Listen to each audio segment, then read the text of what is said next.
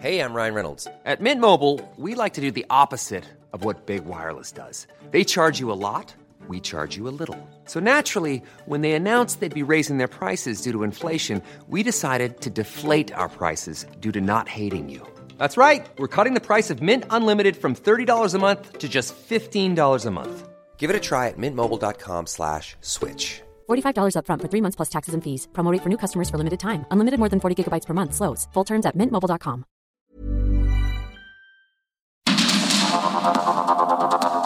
Media Group presenta Sergio Sarmiento y Lupita Juárez. Información veraz y oportuna con un toque personal y humano. Por el Heraldo Radio, donde la H suena y ahora también se escucha.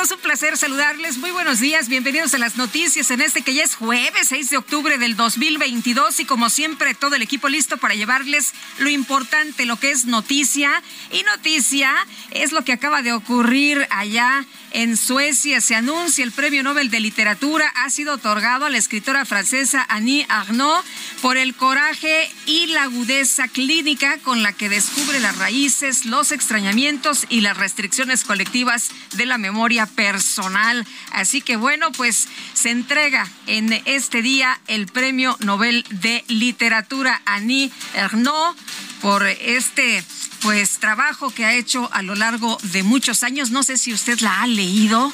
Cuéntenos cuáles son los libros que más le han gustado. Yo la verdad no la conozco, no la he leído, pero bueno, pues hablan de que es una mujer muy crítica.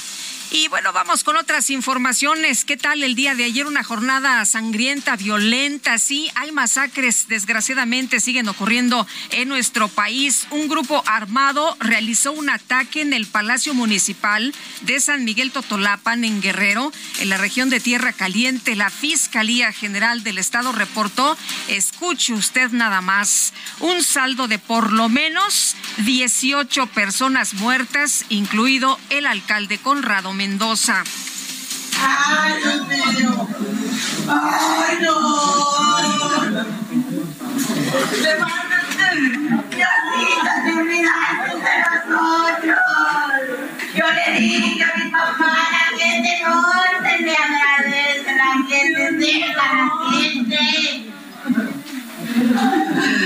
¡Ay, ay, ay! ¡Conrado! Hoy en San Miguel Totolapan Guerrero se registró una. Bueno, pues sí, se registró una matanza en San Miguel Totolapan Guerrero. Este video circuló ayer en las redes sociales. Fue después del ataque, porque hubo un ataque simultáneo, uno en contra de la presidencia municipal y a un lado, pues en una casa donde había una reunión, estaba el cuñado del presidente municipal, estaba el propio presidente municipal, estaba también el padre, quien había sido presidente municipal de este lugar. Y bueno, pues eh, ahí se dio, se dio esta matanza. El video pues se da a conocer cuando ya se les informa a los familiares de lo que ha ocurrido, llegan y ya escuchó usted la tristeza y los lamentos por las muertes de las personas que se encontraban en este lugar. Tras el ataque se registraron bloqueos carreteros en la entidad y se difundió este video en el que presuntos miembros del grupo delictivo de los tequileros se adjudican la autoría de este atentado. Pensaron que no íbamos a regresar, hijos de su puta. Ya les maté al primero, hijos de su puta Nazario, y ni las manos metieron. No que mucho. Ya estoy aquí en San Miguel, ven, y no nos vamos. Puros tequileros.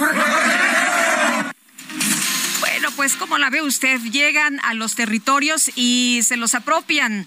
Dicen que son dueños de los territorios, de las plazas, y así ha ocurrido. Ya les matamos a uno y ahora, para que aprendan, pues ahí están otros 18 más personas de la comunidad. También asesinaron al director de seguridad que estaba en esta reunión.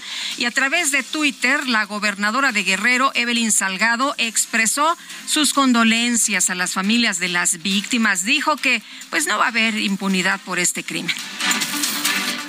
La diputada local de Morelos, Gabriela Marín Sánchez, fue asesinada en el municipio de Cuernavaca. El gobernador de la entidad, Cuauhtémoc Blanco, también condenó el que llamó cobarde asesinato de la legisladora. Por cierto, una mujer muy joven que fue asesinada el día de ayer. Se ha dado a conocer que se paró en una farmacia, llegaron hasta el lugar y le dispararon. Así, así el día de ayer en esta jornada sangrienta, en esta jornada violenta, en un país donde nos dicen que ya no hay masacres. El jefe operativo de la Policía Municipal de Silao, Guanajuato, Sergio Rojas, resultó herido durante un ataque a balazos que sufrió cuando se dirigía a su trabajo. Y por otra parte, el gobernador de Puebla, Miguel Barbosa, aseguró que la Fiscalía General del Estado va a esclarecer el homicidio de la madre buscadora Esmeralda Gallardo, integrante del colectivo Voz de los Desaparecidos. Esmeralda N. Expreso nuestras condolencias más sentidas. Segundo, condenamos los hechos. ¿Y quién es la autoridad encargada de investigar los hechos? La Fiscalía General del Estado y está trabajando con mucha rapidez. Yo creo que pronto sabremos todo, todos sabremos. Pues qué bueno, ¿no? Porque en este país donde hay tanta impunidad, lo que se requiere es que haya justicia y que se detenga a los asesinos que permitieron las autoridades al no detenerlo la primera vez que hicieron un eh, pues asesinato, que cometieron un asesinato, pues los dejaron libres y entonces ¿qué pasó? Pues mataron a la mamá, a la señora buscadora. Primero mataron a su hija y a la amiga de su hija porque estas mujeres desaparecieron juntas, las asesinaron y después, por supuesto, esta mujer buscadora que hacía algunos señalamientos y que decía quién ella pensaba que era el culpable de estos homicidios. Bueno, pues la anduvieron también rastreando hasta que la asesinaron. Una mujer, como muchas en otros casos que hacen de policía, de investigadoras, que andan ahí de manera solitaria eh, arriesgando la vida tratando de hacer justicia y de localizar a los culpables. En su reporte Hallazgo, Seguimiento y Evaluación del Sistema de Justicia Penal, la Organización México Evalúa reveló que entre 2020 y junio de 2022 la Guardia Nacional recibió 1.109 denuncias por presuntas violaciones a los derechos humanos. Hombre, si aquí en México ya no se violan los derechos humanos, es lo que dice el presidente López Obrador. Y la Cámara de Diputados informó que la reforma para extender hasta 2028 la participación de las Fuerzas Armadas en tareas de seguridad pública ya fue turnada a la Comisión de Puntos Constitucionales, la cual podría discutir el dictamen el próximo 12 de octubre una reunión con senadores, el secretario de Marina, José Rafael Ojeda, señaló que la nueva reforma constitucional sobre las Fuerzas Armadas permite que, entre comillas, la dependencia a su cargo sea llamada a rendir cuentas sobre sus actividades de seguridad pública. El secretario de Relaciones Exteriores, Marcelo Ebrard, compareció ante el Senado como parte de la glosa del cuarto informe de gobierno del presidente López Obrador. Aseguró que México va a presentar una nueva demanda por el tráfico ilegal de armas provenientes de los Estados Unidos. Puedo informarles también que estamos preparando ya la segunda demanda. La segunda demanda, ¿por qué la preparamos? Porque hubo una legislación bipartidista en Estados Unidos que acaba de entrar en vigor, esto les estoy hablando junio, julio de este año, que establece como delito federal, es un delito en Estados Unidos ya, el tráfico ilícito de armas y penaliza a los prestanombres o a quienes compren armas que van destinadas a los delincuentes. Durante su comparecencia en la Cámara de Diputados, Juan Antonio Ferrer, director del Instituto Nacional para el Bienestar, aclaró que el gobierno federal ya no va a requerir los servicios de la Oficina de Naciones Unidas de Servicios para Proyectos para la compra consolidada de medicamentos. Les aseguro que el país cuenta con todos los medicamentos. Ahora estamos trabajando en mejorar la distribución para que esos medicamentos lleguen al paciente. Necesitamos que los medicamentos no se queden en los almacenes y en las manos de quienes no lo requieren. Pues sí, porque guardados no le sirven a nadie. ¿No le parece a usted? Los diputados de oposición cuestionaron al titular del INSABI, Juan Antonio Ferrer, por el fracaso de la institución a su cargo. El panista Héctor Ramírez criticó que la atención de las personas sin seguridad social ahora quedó a cargo del IMSS Bienestar. Yo concluyo diciendo que se la pasó diciendo, gracias a Dios, qué pena que volvieron a perder su voluntad, pero ya se murió el ISABI, que sigue haciendo lo que hacía el Seguro Popular financiando. Y no son los estados los que manejan el dinero. Los convenios que tiene firmados dice que es el ISABI el que se hace responsable a partir de que firmaron. Entonces, que no le echen la culpa a las entidades federativas.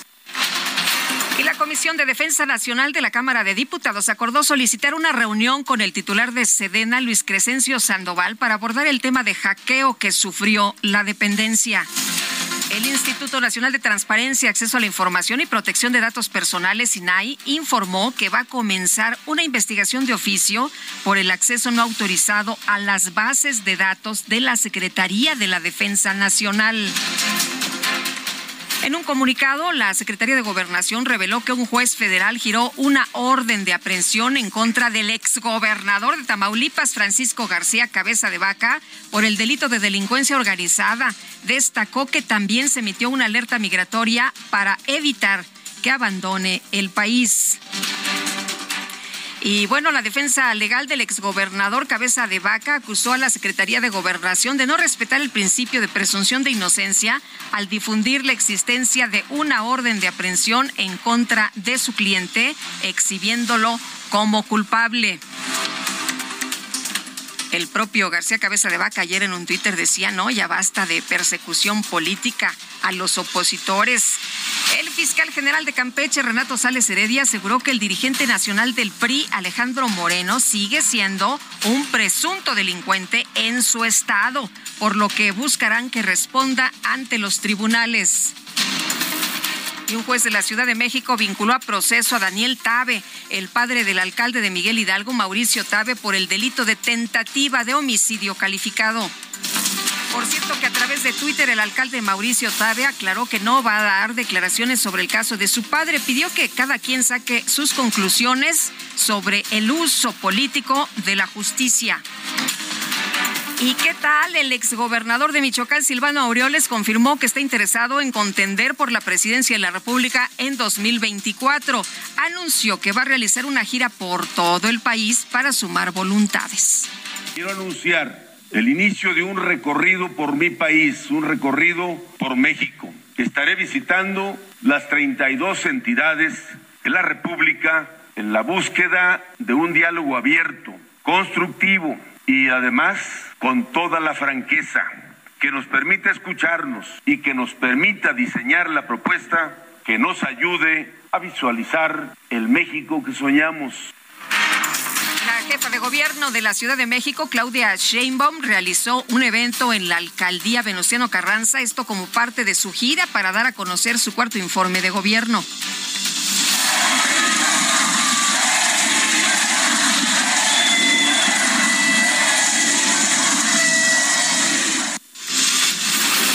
Bueno, ¿qué tal? ¿Cómo le fue? Estos gritos de presidenta. El consejero electoral Ciro Murayama calificó, pero todavía no hay campañas, ¿eh? No se vaya usted a confundir. El consejero electoral Ciro Murayama calificó como improvisado y de mala calidad el dictamen con el que la Cámara de Diputados ratificó el recorte presupuestal al INE en este año. Advirtió que si esta situación se repite en el 23, se pondría en riesgo la organización de las elecciones presidenciales. Y este miércoles el presidente de Rusia, Vladimir Putin, firmó un decreto para formalizar la apropiación de la central nuclear de Zaporilla en el sur de Ucrania. En información de los deportes, el Real Madrid derrotó 2-1 al Shakhtar Donetsk, con lo cual está a un paso de garantizar su clasificación a los octavos de final de la UEFA Champions League. Las destacadas de El Heraldo de México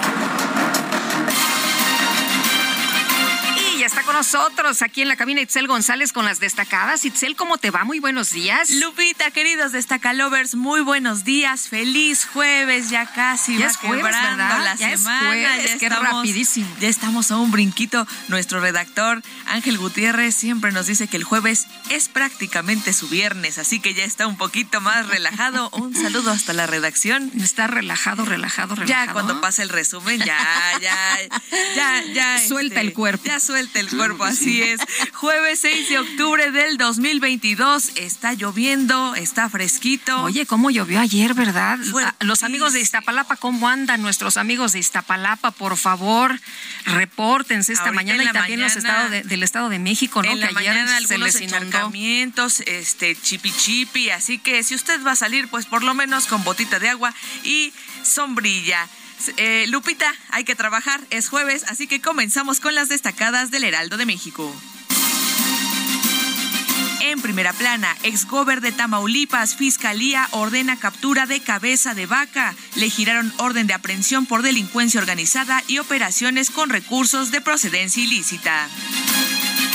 País, Cancillería, alista otra demanda por armas. En el Senado, Marcelo Ebrard dijo que la querella será contra los prestanombres. Ciudad de México, trituradora, alistan planta de residuos, podrá procesar hasta 5 mil toneladas al día y tiene un costo de 15 millones de pesos.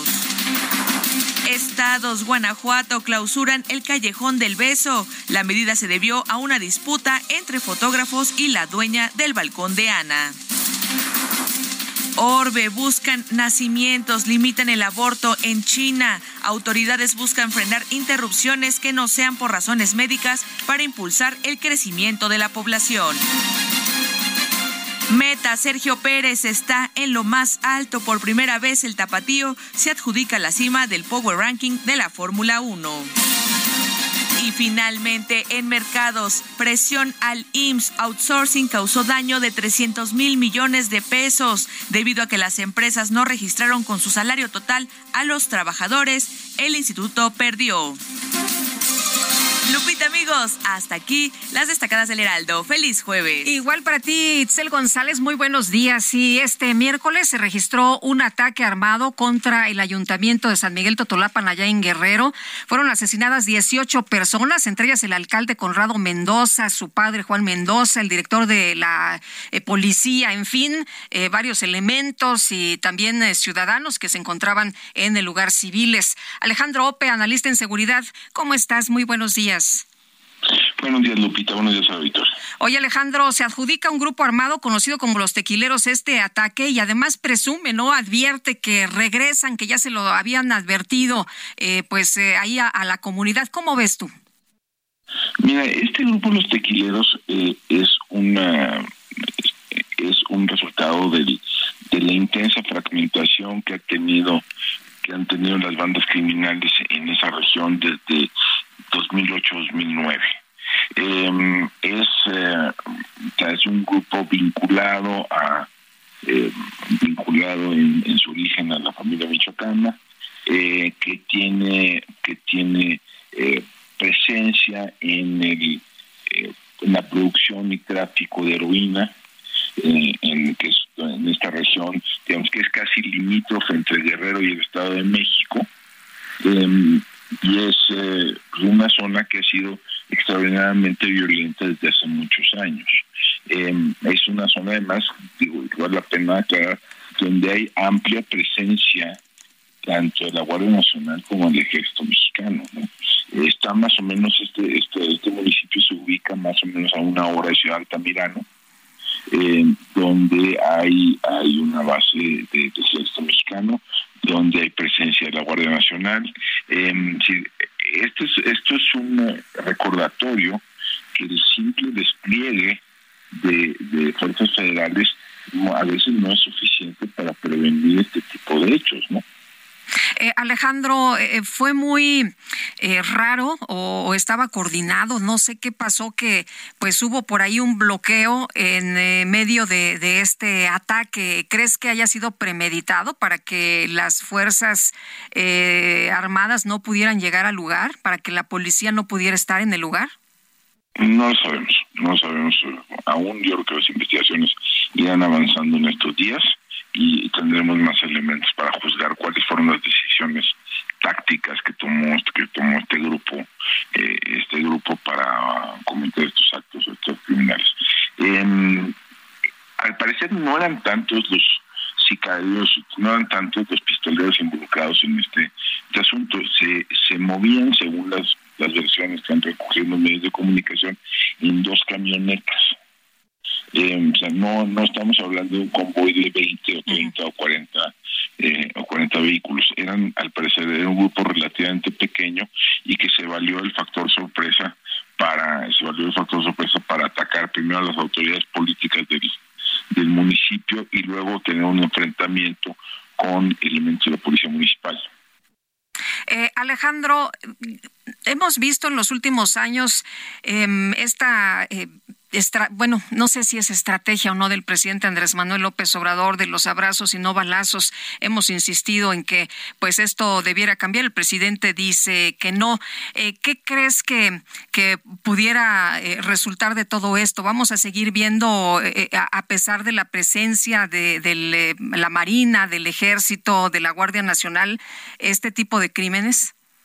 Mira, el, el eso de verdad, no balas siempre fue eslogan más que una política estructurada, ¿no? O sea, no, no, no, hay, no hubo, sobre todo en esta región, digamos, de eh, está, está México, Guerrero, Michoacán, en ningún tipo de política estructurada de pacificación, nunca hubo un cambio en la política de drogas, nunca hubo una política de amnistía realmente, digamos, con, de, alcances importantes, no hubo un intento de desarme, eh, eh desarme de, grupos armados que ahí son tan presentes. Em, o sea, no, no, o sea, realmente es, o sea, no, esto no, más allá de, la retórica presidencial no existe, ¿no? Eh, lo que sí, a ver, lo que sí ha habido en esa zona desde hace mucho tiempo, no, no empezó en esta administración, desde hace mucho tiempo, es amplia presencia de fuerzas federales. Es tal vez una de las regiones, digamos, del país donde hay ha habido presencia sostenida de, de, las Fuerzas Armadas haciendo tareas de, seguridad pública durante más tiempo. Eh, yo creo que esto sí habla de los límites que tiene ese uso de las Fuerzas Armadas en, eh, como herramienta de pacificación. Muy bien. Pues Alejandro Ope, analista en seguridad, muchas gracias por platicar con nosotros esta mañana y por lo pronto, pues de nuevo este terror, ¿no? Que, que se siembra entre la ciudadanía de, de gente que estaba trabajando y que llegan y que la matan así sin, sin más ni más. Así es, ¿no? O sea, este, esta violencia indiscriminada, pues tiene efectos, eh, tiene efectos, tiene secuelas no solo en eh, no solo en las familias de las víctimas, sino en toda la comunidad. Pues sí. Muy bien, Alejandro, un abrazo, gracias, buenos días. Mm, buenos días, Lupita, buenos días, auditor. Hasta luego, Alejandro Ope, analista en temas de seguridad. Y bueno, eh, eh, este miércoles se registraron dos asesinatos a funcionarios en Guerrero y Morelos. Estos, eh, pues, se han calificado como actos de, de, cobardía. La senadora por parte del PAN, Kenia López Rabadán, y una de las principales críticas del presidente López Obrador, se lanzó contra su estrategia de seguridad por la masacre ocurrida allá en San Miguel Totolapan, Guerrero y el asesinato de la diputada local de Morelos, Gabriela Marín, a través de su cuenta de Twitter, redactó este miércoles para los senadores subordinados lo bueno, las cuentas bancarias en el extranjero sin tocar y las investigaciones penales detenidas. Lo malo, le dieron a AMLO el poder de continuar una estrategia que está ensangrentando al país podrán dormir hoy. Bueno, cabe destacar que este miércoles se registraron los asesinatos de estos funcionarios públicos y de 18 personas más. Hay tres, por, eh, tres eh, por cierto, tres personas que están heridas, tres personas lesionadas el día de ayer en San Miguel Totolapan, que fueron trasladadas a hospitales. Se habla de que están graves. Y Evelyn Salgado, la gobernadora de Guerrero, en un eh, Twitter, lamentó profundamente el fallecimiento fallecimiento del alcalde de San Miguel Totolapan, Conrado Mendoza, pues no, no falleció, lo asesinaron, lo acribillaron. Condenó los hechos y reiteró que en el gobierno de Guerrero no habrá impunidad ante la artera agresión contra el presidente municipal y funcionarios del ayuntamiento. Así, así las cosas allá en Guerrero. Y en música, en la música que vamos a escuchar, Quique.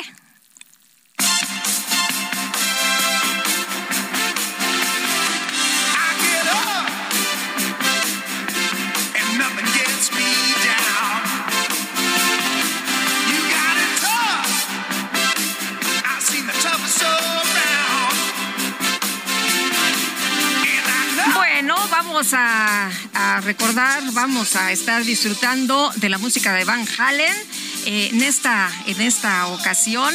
Y bueno, pues vamos a disfrutar, por supuesto, de todos los éxitos. Tenemos que hacer una pausa, pero regresamos de inmediato. Nuestro número de WhatsApp 55 20 10 96 47.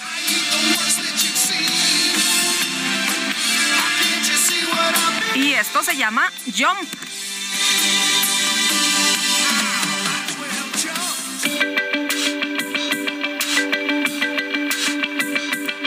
Sergio Sarmiento y Lupita Juárez quieren conocer tu opinión, tus comentarios o simplemente envía un saludo para ser más cálida esta mañana.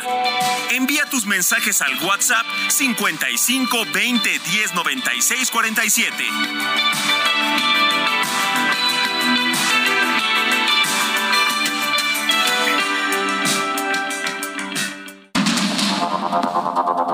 Continuamos con Sergio Sarmiento y Lupita Juárez por el Heraldo Radio.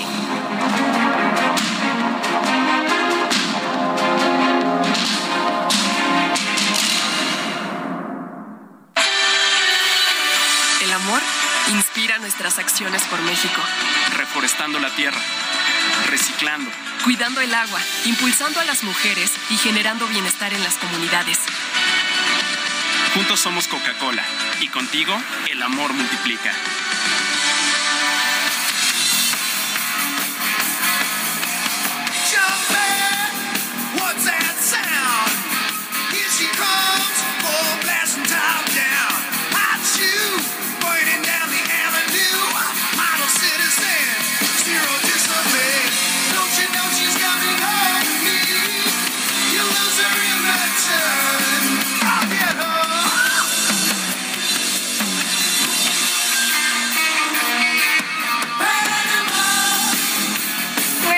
Se llama Panamá, esto que estamos escuchando el día de hoy. Y estamos recordando a Eddie Van Halen, este músico neerlandés estadounidense conocido mundialmente por ser el guitarrista miembro fundador de esta banda.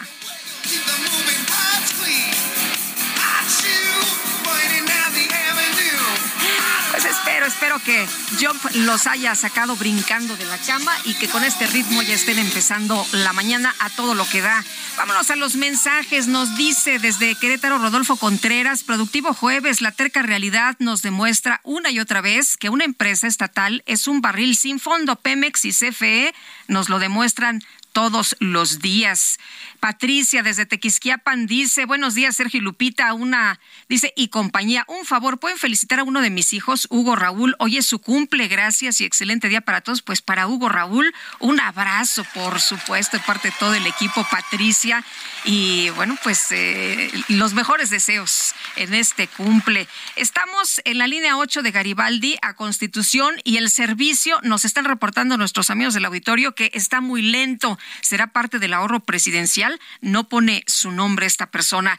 Bueno, el subsecretario de, ya son en este momento las 7 de la mañana con 33 minutos y el subsecretario de Seguridad Pública, Ricardo Mejía, informó que durante la disputa de ayer en San Miguel Totolapan fallecieron 20 personas, entre ellas Conrado Mendoza Almeda, alcalde de la entidad. ¿Escuchó usted bien? Se hablaba al principio de siete policías, el eh, presidente municipal y el padre de este y después se dio a conocer que había más personas que habían sido agredidas. Ya la autoridad federal está confirmando la muerte, el asesinato de 20 personas. Vamos a escuchar. Hubo 20 eh, personas victimadas, entre ellas el alcalde de ese municipio, Conrado Mendoza y su señor padre, exalcalde también de ese municipio, junto con otras 18 personas. El evento se da en el contexto de la disputa criminal entre grupos delictivos bueno, pues ahí lo que dice el subsecretario dice que se da por una disputa entre grupos delictivos. La verdad de las cosas es que lo que se dio a conocer el día de ayer es que había personas que no estaban armadas, que estaban en una reunión en eh, el interior de, una casa y también eh, ahí en la presidencia municipal hasta donde llegó este grupo armado y los asesinó. Y vamos con información precisamente de Carlos Navarrete. Carlos, ¿cómo te va? Muy buenos días.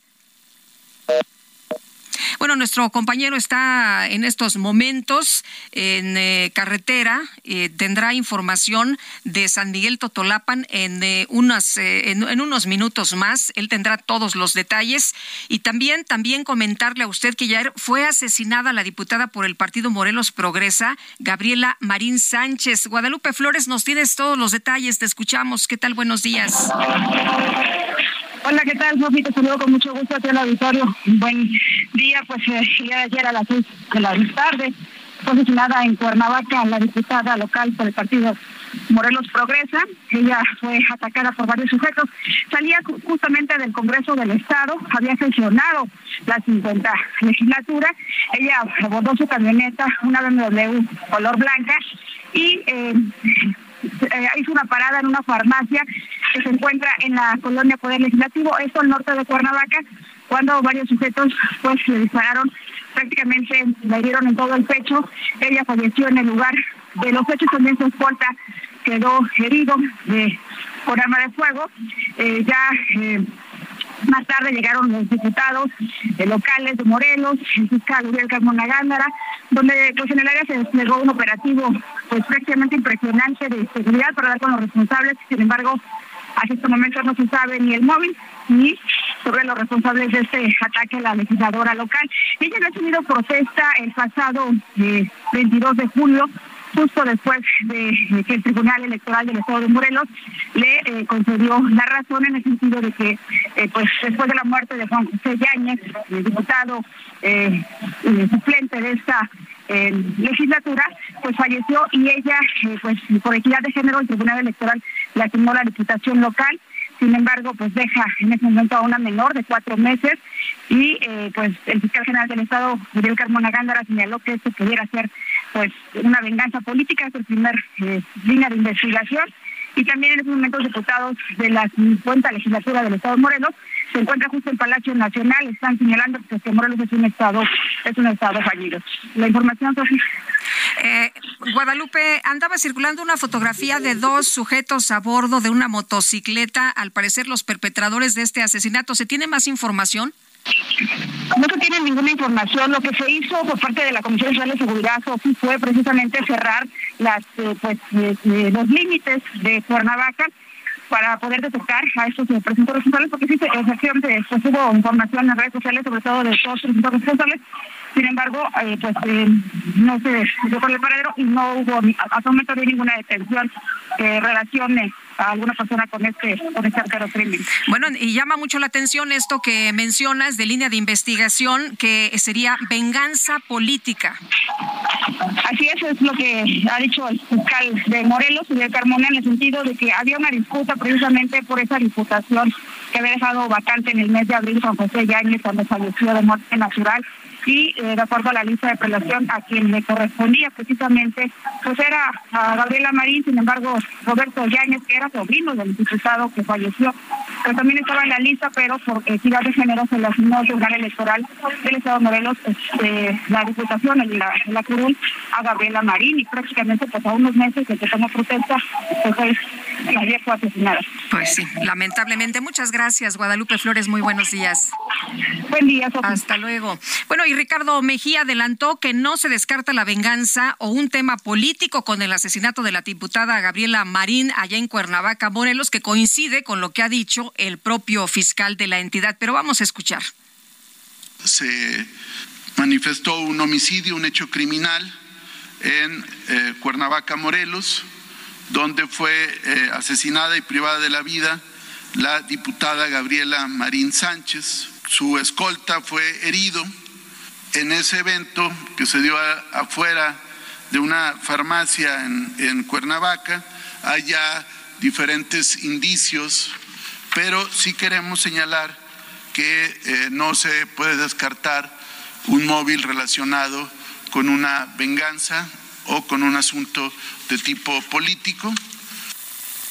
Bueno, pues ahí lo que dice el subsecretario de Seguridad sobre este tema del asesinato de esta joven, joven diputada Gabriela Marín Sánchez allá en Cuernavaca, que deja a una niñita de apenas cuatro meses. Ella tenía apenas, iba a cumplir cinco meses de haber tomado posesión eh, de este cargo como legisladora después de la disputa que había en materia electoral. Ricardo Mejía adelanta que no se descarta la venganza o un tema político con el asesinato de la diputada.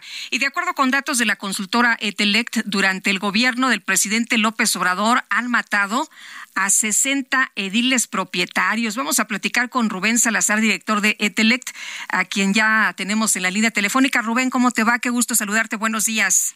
¿Qué tal, Lupita? ¿Cómo estás? Muy buenos días. Un saludo a todo tu auditorio. Oye, pues eh, aquí preocupada seguramente como todos los mexicanos por ver esto que está ocurriendo en el país y de acuerdo con lo que leí el día de ayer, la incidencia es más alta en comparación con lo registrado durante el sexenio de Felipe Calderón. Rubén, cuéntanos. Así es, efectivamente, ya con estos 60 de ediles en lo que va del presente sexenio, esta incidencia pues sí representa un 25% eh, mayor al registro del, del número de ediles que perdieron la vida ¿no? en, en ataques violentos en todo el sexenio de Felipe Calderón. Lo cual me parece pues, es un dato muy revelador de que la estrategia de seguridad no solo en lo que toca no al tema de los políticos pues me parece que sí está eh, dejando severas dudas sobre su eficacia no de esos 60 ediles, 18 eran presidentes municipales, eh, junto con el caso de ayer eh, que ocurre en San Miguel de Fotolapan, 31 regidores y 11 síndicos. Eh, no era algo común, hay que decirlo también, no esta es una situación que ocurre mucho en estados como Guerrero, Oaxaca, principalmente que son las dos entidades que, encabezan este tipo de atentados en contra de políticos que asesinaran alcaldes a pesar de toda la situación, ¿no? De la presencia de grupos criminales, la disputa por estos municipios. Pero, por ejemplo, en esta localidad, en este municipio, es la primera vez que asesinan a un alcalde. Ya habían asesinado ahí a tres políticos previamente, únicamente un exalcalde 2012 de militancia perredista, a otro dirigente municipal del PRI en 2014 y a un regidor del PRD en 2015, pero nunca un alcalde titular, ¿no? Que estuviera en el cargo.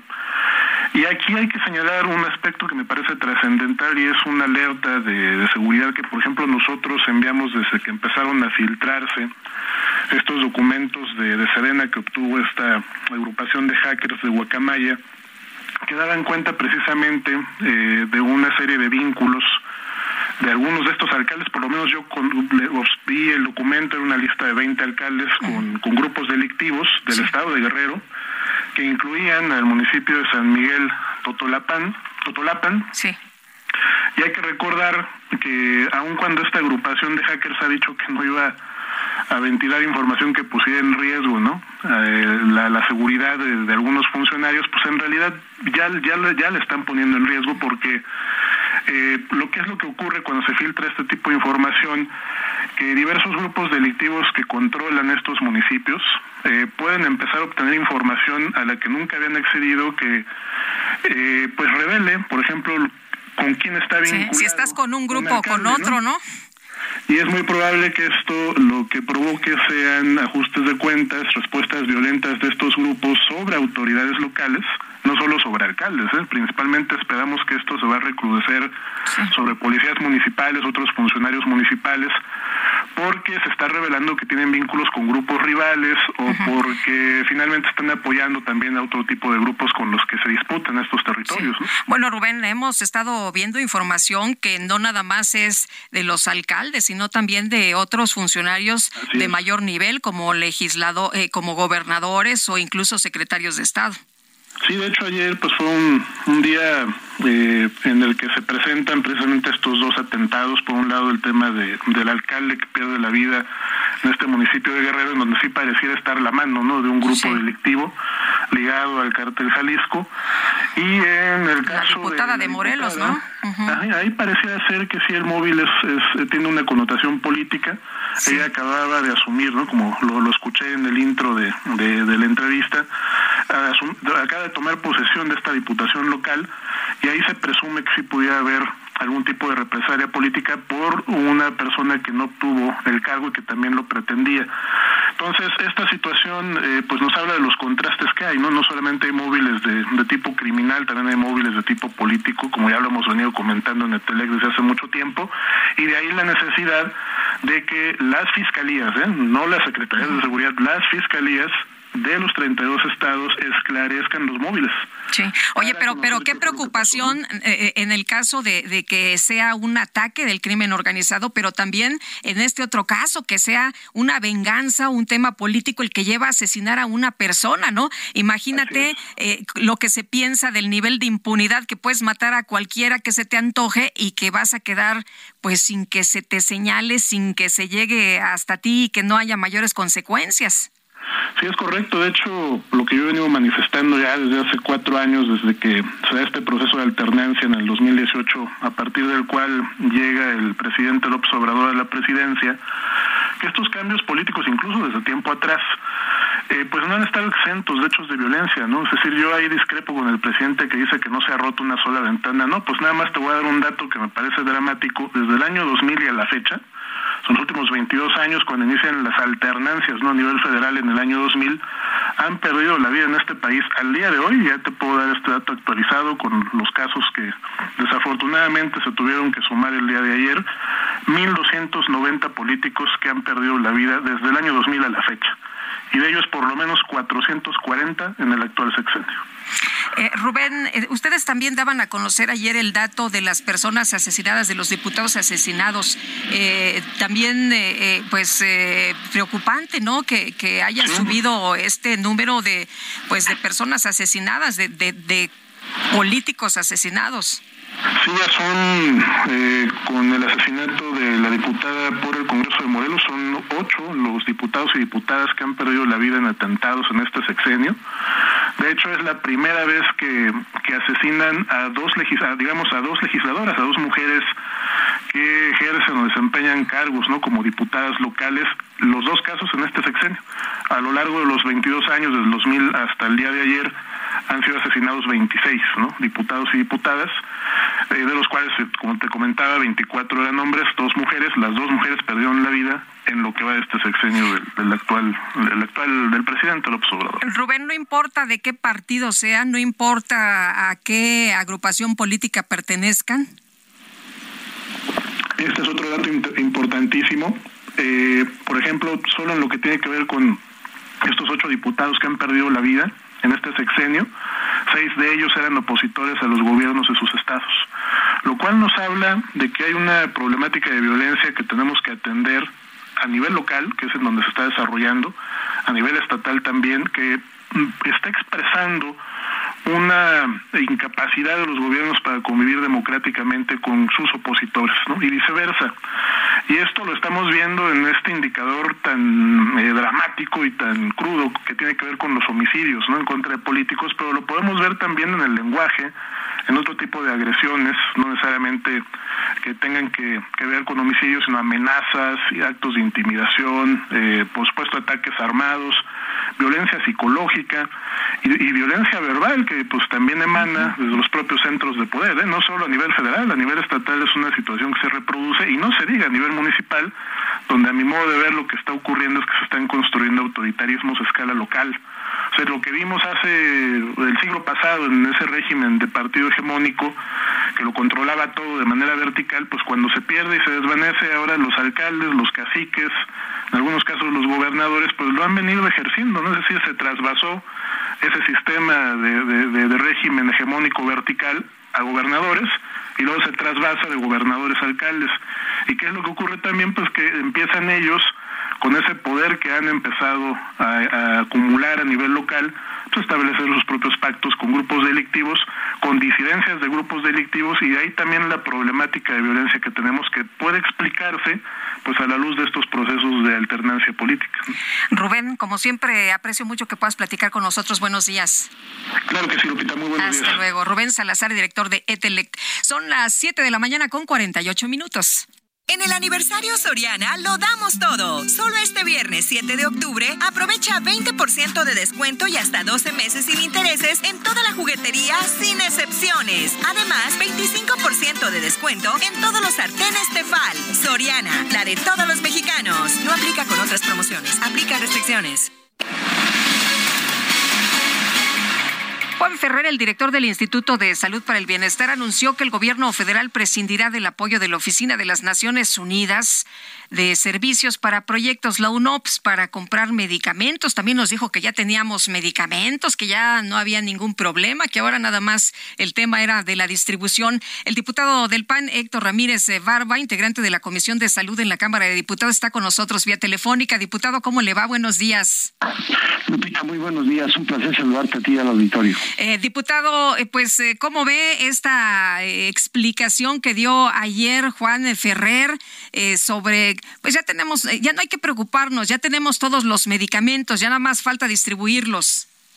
Mira, pues evidentemente escuchamos una ensarta de mentiras, de engaños, de verdades a medias, pues que han llevado a demostrar que la insabilina, esa buena medicina que nos iban a dar para corregir el sistema de salud de México, fue un absoluto fracaso. El propio presidente hizo un infanticidio al matar a un organismo apenas unos cuantos meses después de haberlo creado y crear otro por otra vía.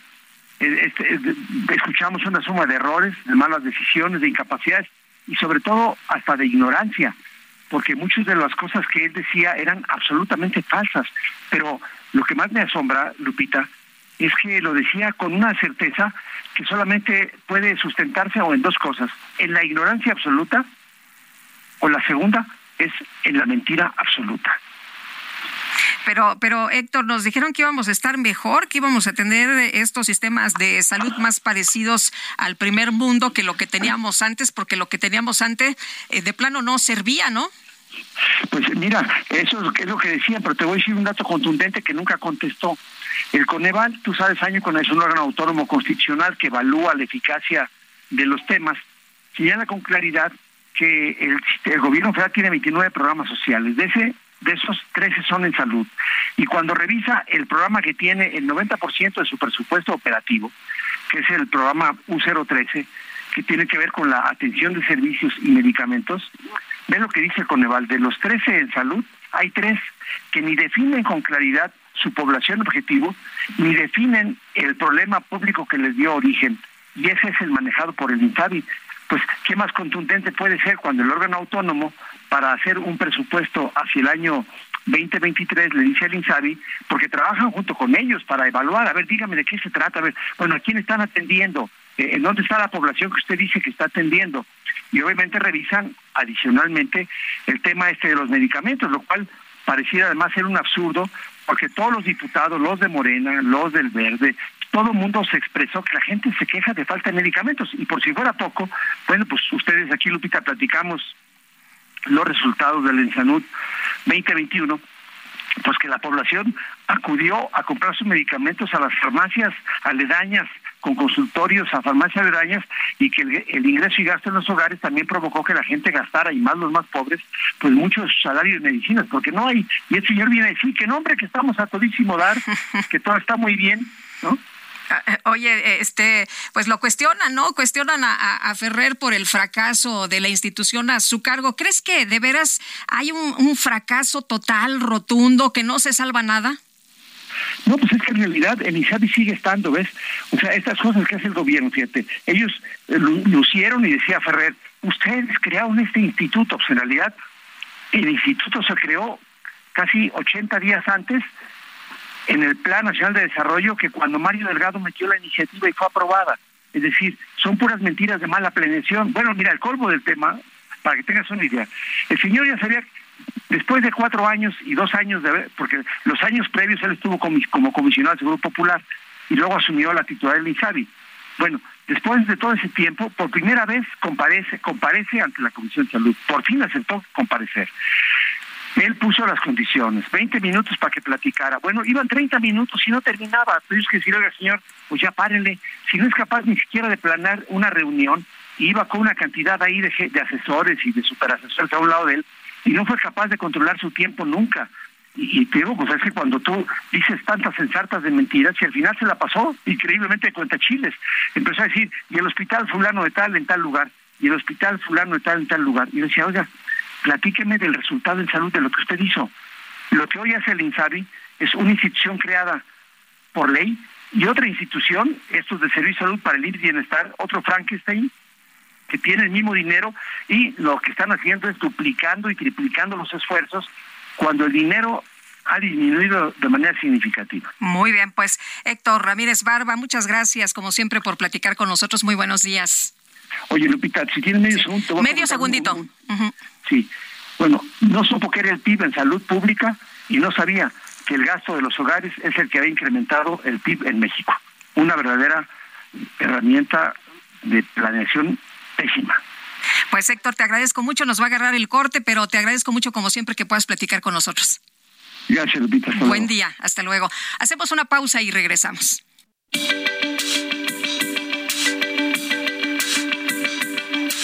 Sergio Sarmiento y Lupita Juárez quieren conocer tu opinión, tus comentarios o simplemente envía un saludo para ser más cálida esta mañana. Envía tus mensajes al WhatsApp 55 20 10 96 47.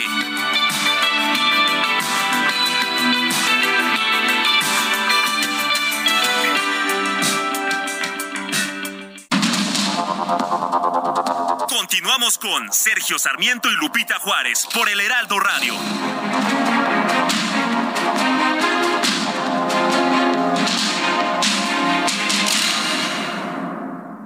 En el aniversario Soriana lo damos todo. Solo este viernes 7 de octubre aprovecha 20% de descuento y hasta 12 meses sin intereses en toda la juguetería sin excepciones. Además, 25% de descuento en todos los sartenes Tefal. Soriana, la de todos los mexicanos. No aplica con otras promociones. Aplica restricciones.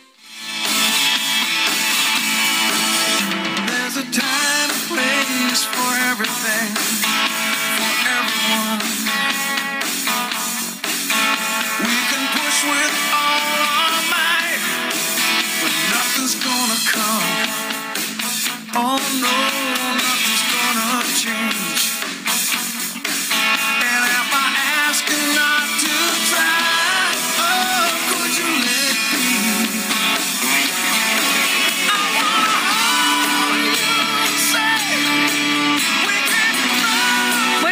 llama Can't Stop Loving You y estamos, estamos eh, eh, recordando a uno de los fundadores del grupo Van Halen, así que espero también lo esté disfrutando usted junto con nosotros esta mañana.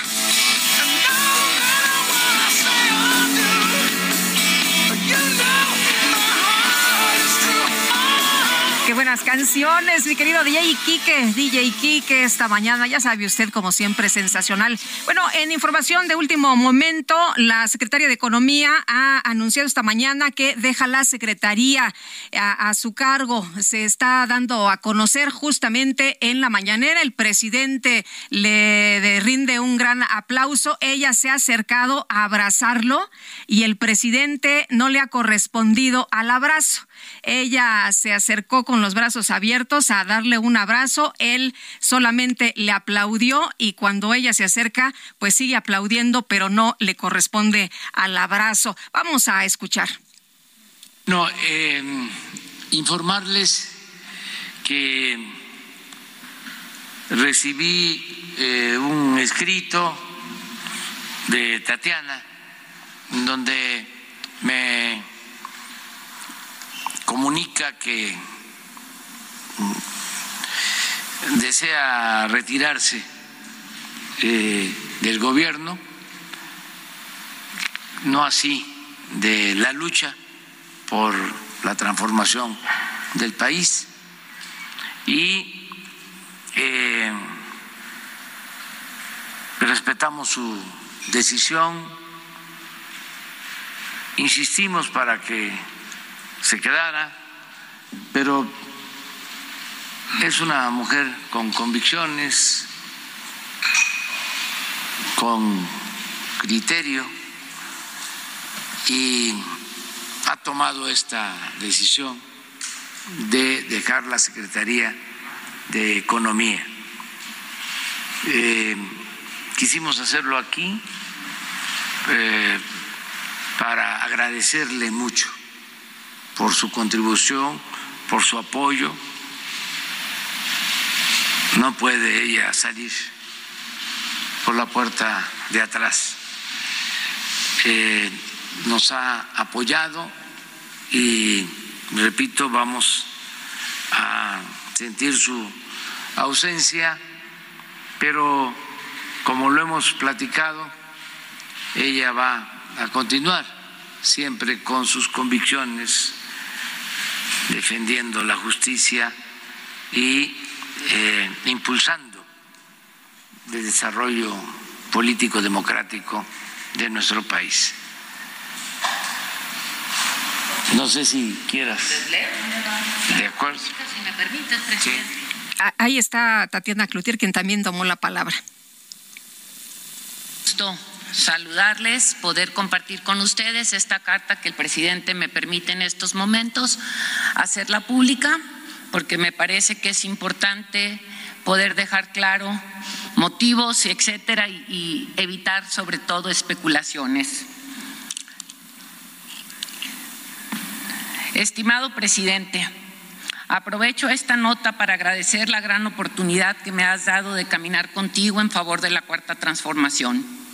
Si hago un símil con el béisbol, me tocó ser invitada a jugar en las ligas mayores, conocer el país, representarlo, jugar en distintas posiciones sudando la camiseta al mil y nunca dejando de hacer lo que me correspondía con tal de meter una carrera a favor de México. La misma dinámica ha sido en las 57 entradas que me tocó jugar al lado del liderazgo tuyo desde la campaña y ahora como presidente de este hermoso país. No obstante, uno debe saber, como en el juego, cuándo retirarse.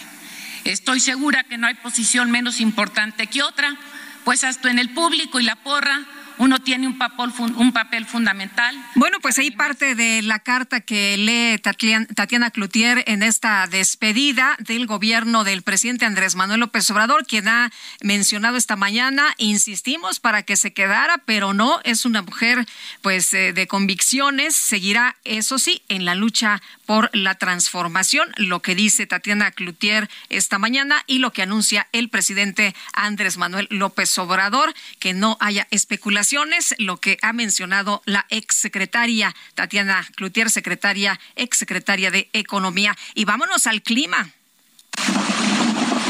El pronóstico del tiempo con Sergio Sarmiento y Lupita Juárez.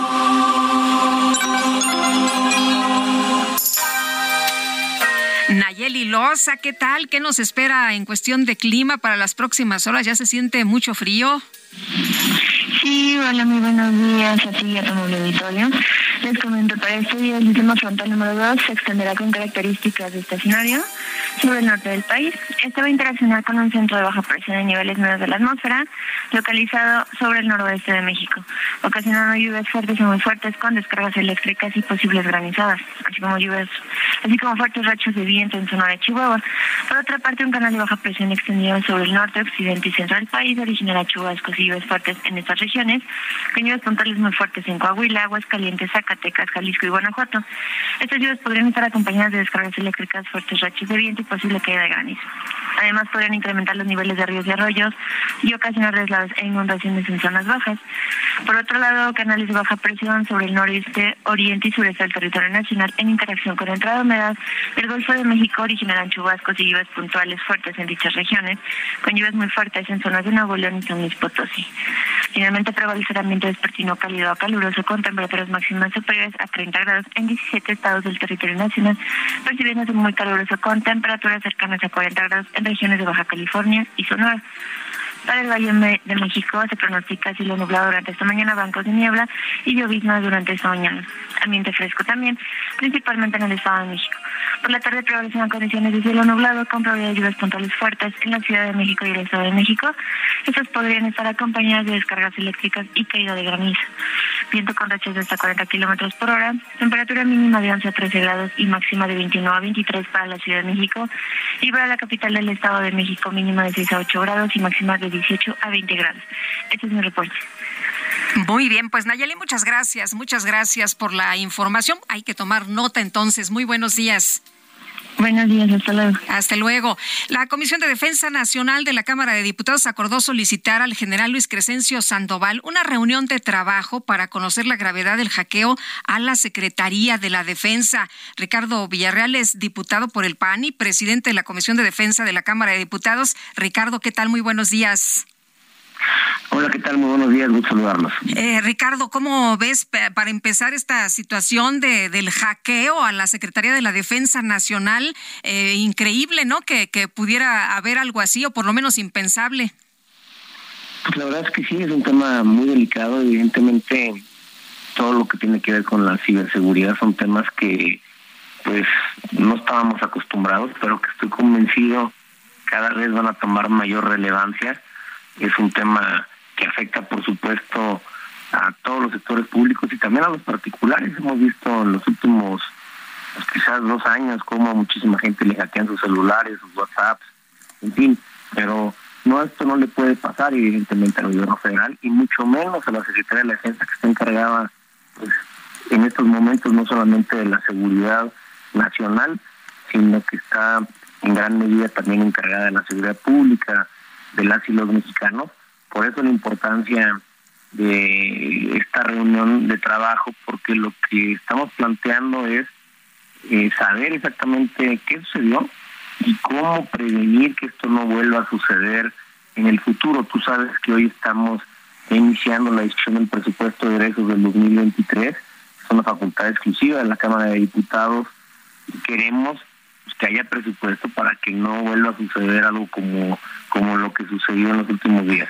Sí, porque se habla de, la austeridad, ¿no? Se hablaba incluso que había por ahí alguna comunicación del secretario de la Defensa con el presidente para eh, hablar sobre este tema y, que decía el secretario de la Defensa, eh, de acuerdo con algunas notas periodísticas, bueno, pues es que no tenemos el recurso para eh, invertirle a estos temas de la ciberseguridad. Ricardo, el presidente ha minimizado la información que se ha dado a conocer, que se ha filtrado en Guacamaya eh, pues en, esta, por esta organización de, hackers Guacamaya, eh, ¿tú crees que, que sí se debe ver así la información? ¿Es, correcto como lo está presentando el presidente?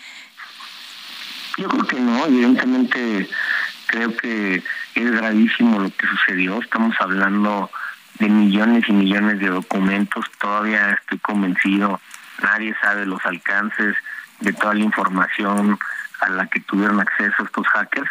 Pero insisto, creo que lo que tenemos que prevenir nosotros es que esto vuelva a suceder. Sí. Dice el presidente que no hay nada nuevo, ¿no? Es que no hay nada nuevo, no hay nada nuevo, o sea, no hay, no hay nada, nada que comprometa la seguridad del país, todo ya lo que se ha divulgado ya se sabía.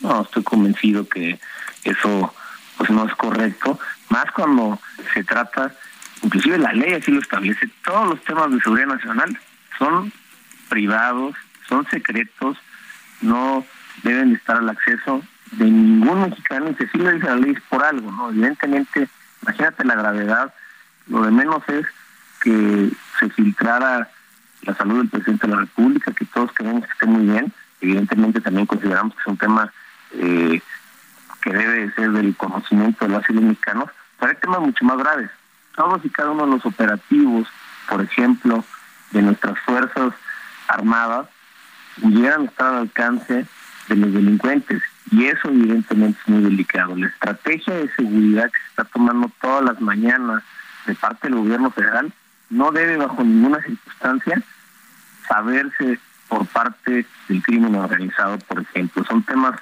que evidentemente son muy delicados que no deben de volver a pasar. Yo creo que este debate se tiene que tener, por supuesto, en primera instancia en materia de seguridad nacional, en materia de seguridad pública, pero es un debate al que se tiene que entrar en todas las áreas del gobierno.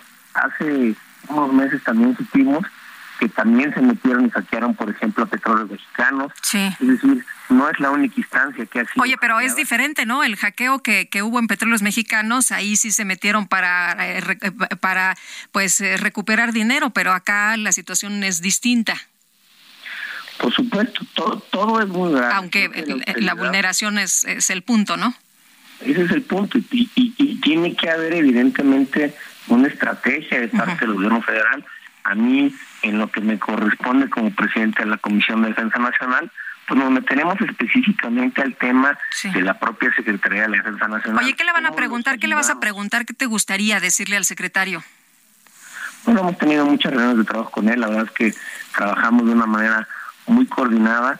Creo y estoy convencido que el problema fue un tema seguramente de presupuesto más que de falta de capacidad. No es que no se sepan cuidar, es que cuidarse en esta materia cuesta seguramente muchísimos millones de pesos, pero creo que el gobierno federal, el Estado mexicano, no puede bajo ninguna circunstancia eh, escatimar recursos en un tema tan importante como la seguridad de las familias mexicanas. Muy bien, pues Ricardo Villarreal, diputado por el PAN y presidente de la Comisión de Defensa de la Cámara de Diputados, muchas gracias por platicar con nosotros esta mañana. Oye, ¿cuándo es la cuándo es la comparecencia? ¿Cuándo lo estarían citando? Pues estamos, ayer hicimos la solicitud, hacer una reunión, no es una comparecencia como tal, es una reunión de trabajo, la que estamos convocando todos las y los diputados por unanimidad ayer en la comisión, así lo decidimos.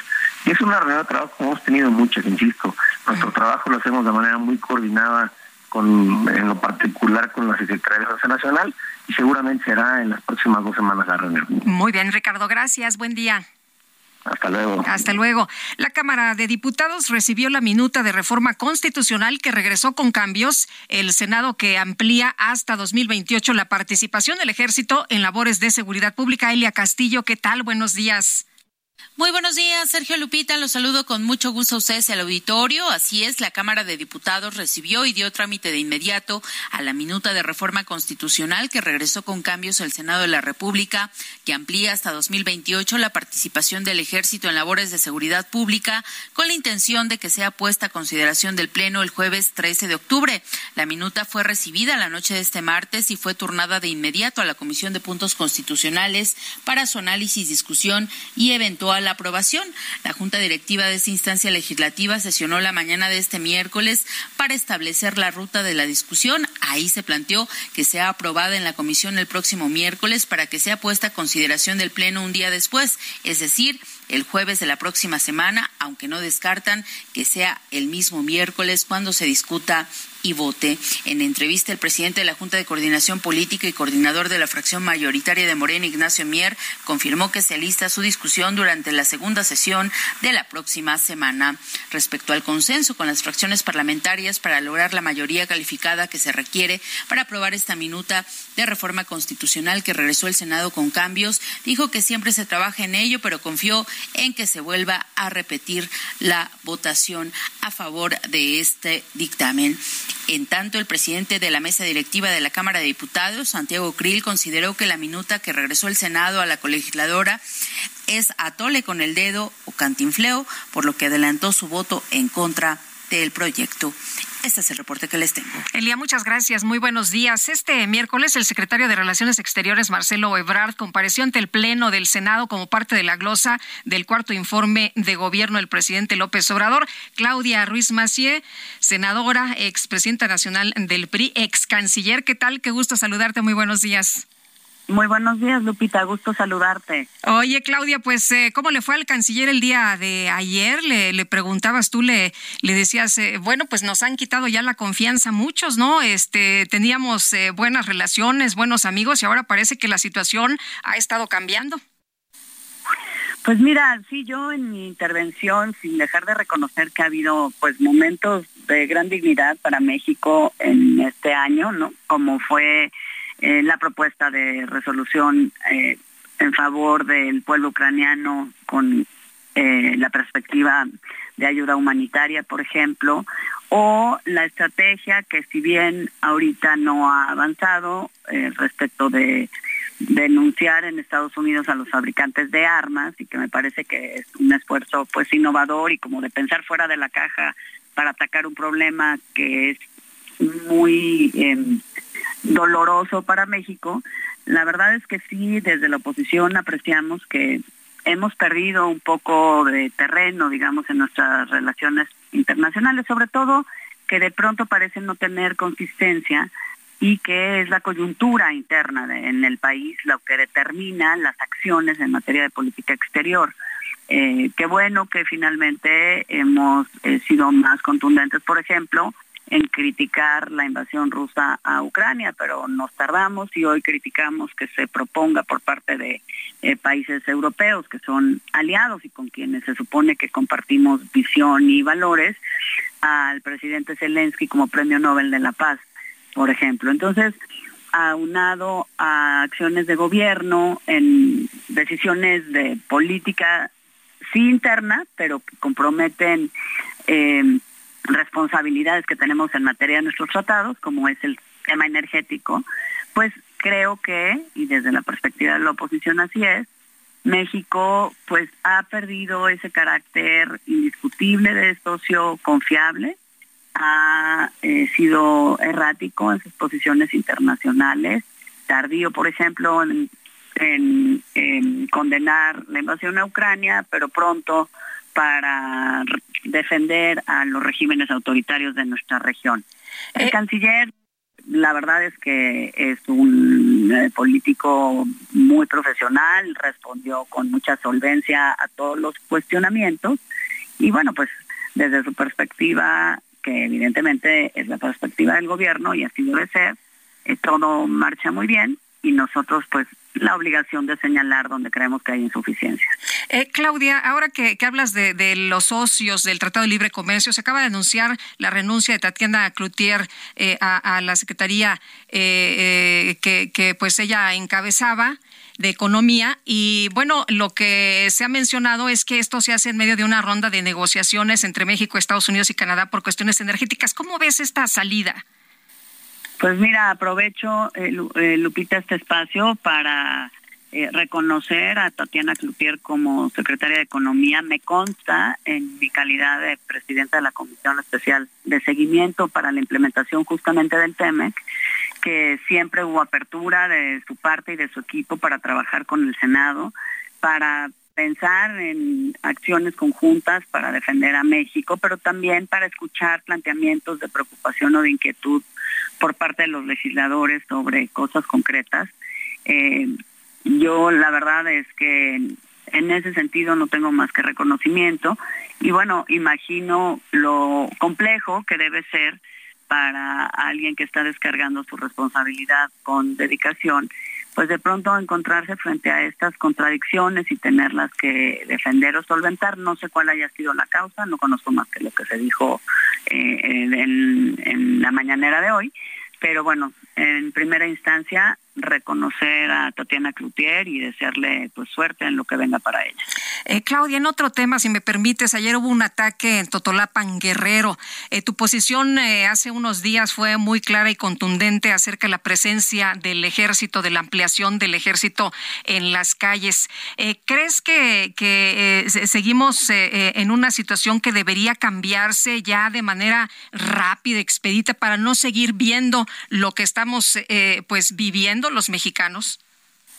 Yo eh, creo, Lupita, que lo que debiera cambiar y ajustarse es la estrategia de seguridad, porque claramente no ha dado resultados y el lamentable eh, pues suceso que refieres en Totolapan, pero que se suma a decenas de sucesos eh, de pues de masacres y de eh, asesinatos eh, de muchas personas en un solo evento en todas las regiones del país, lo que demuestra es que la estrategia que ha instrumentado el gobierno no reduce la violencia, no reduce la inseguridad y no reduce la capacidad eh, pues ni de fuego ni de acción de los grupos criminales. Eso es lo que se tiene que ajustar. El acompañamiento de las fuerzas militares hasta 2024, como se había pensado y planteado originalmente y estaba en la Constitución, eh, es necesario en tanto se desarrolla el implante de la Guardia Nacional, pero claramente no funciona por sí mismo para eh, acotar la violencia y el crimen organizado. Esto es lo que nosotros planteamos que antes de dar una prórroga automática debiera hacerse pues una valoración de lo que falla, de lo que hay que hacer y sobre todo acelerar el fortalecimiento de las policías locales, pero también de la Guardia Nacional como un cuerpo civil, no como un cuerpo castrense, que es lo que hemos visto estos tres años. Creo que como mexicanos todos estamos eh, obligados a pues a reconocer que no ha funcionado esta estrategia en estos cuatro años de gobierno y tampoco en los últimos 20. Entonces estamos más que obligados cuando vemos este tipo de cosas a pensar nuevas soluciones y a pensar nuevas formas de enfrentar este flagelo que todos queremos que termine, pero militarizando más sin razón, sin justificación y sin ajuste de la estrategia, pues solamente va a seguir dando los mismos resultados. Claudia Ruiz Bacié, gracias por platicar con nosotros como siempre. Muy buenos días. Buenos días, gracias. Hasta luego. Es Claudia Ruiz Bacié, senadora y expresidenta nacional del PRI. Vámonos a una pausa y regresamos 8 con 24. Nuestro número de WhatsApp 552010 9647. Oh no,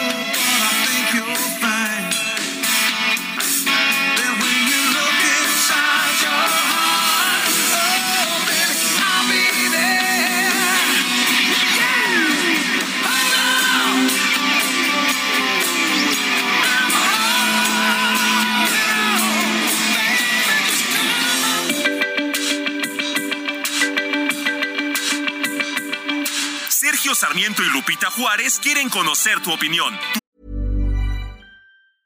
Ready to pop the question? The jewelers at BlueNile.com have got sparkle down to a science with beautiful lab grown diamonds worthy of your most brilliant moments. Their lab grown diamonds are independently graded and guaranteed identical to natural diamonds, and they're ready to ship to your door. Go to BlueNile.com and use promo code LISTEN to get $50 off your purchase of $500 or more. That's code LISTEN at BlueNile.com for $50 off. BlueNile.com code LISTEN.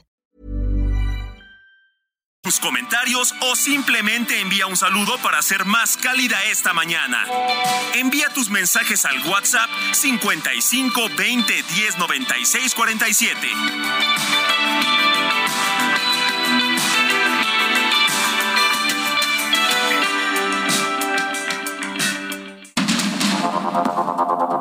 Continuamos con Sergio Sarmiento y Lupita Juárez por el Heraldo Radio.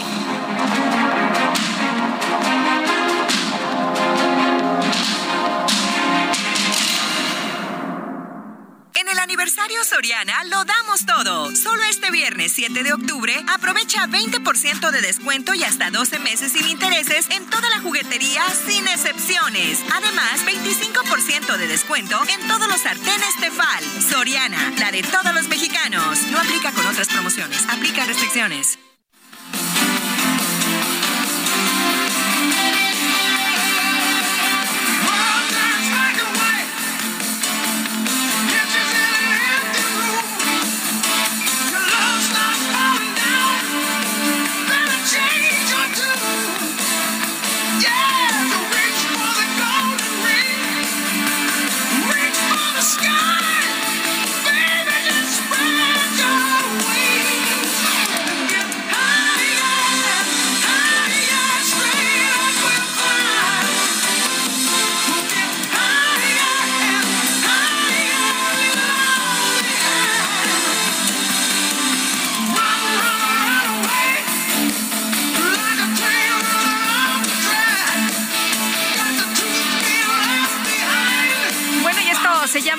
Dreams. Estamos escuchando a la banda de rock. Es una banda de hard, de rock estadounidense, hard rock de los Estados Unidos. Inicialmente nombrada Mammoth eh, por los fundadores de la banda, Eddie Van Halen, Alex Van Halen y Mark Stone, formada en eh, California y que pues se desintegró en 2020, por cierto, el año en que falleció Eddie. Así que bueno, lo estamos recordando justamente esta mañana. Él eh, falleció en 2020.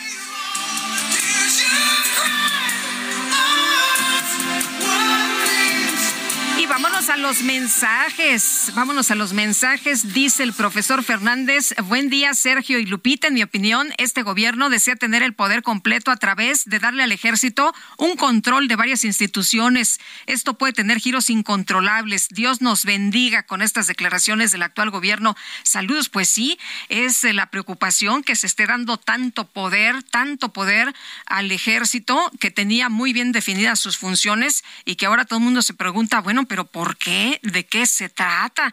En fin, pues eh, cada vez estamos viendo que tienen mayores atribuciones. Eh, dice eh, el señor eh, Carlos Domínguez Pérez de Cuautla, Morelos. Oye, Lupita, te van a exhibir en las mentiras por las matanzas. Dirán que exagera. Saludos para ti y para Sergio. Saludos a Sergio, que mañana ya va a estar con nosotros. Hoy, ya sabe, usted anda descansando haciendo adobes. Excelente día. Somos atentos a escuchar. Eh, gracias por mantenernos bien informados. Por favor, una felicitación a mi hija es su cumple. Se llama Marina Abigail de parte de Tere y para Marina Abigail pues todo nuestro cariño, un fuerte abrazo y que disfrutes mucho de tu cumple. Vámonos ahora con el Químico Guerra. El Químico Guerra. Con Sergio Sarmiento y Lupita Juárez. Químico, ¿cómo te va? Buenos días. Hola Lupita, buenos días. Oye Lupita, ¿es bueno cenar tarde? Yo bueno digo, oye, yo digo, yo digo que no. Yo digo que por ahí de las siete y media, porque a mí a esa hora me da mucha hambre, que a esa hora está sensacional.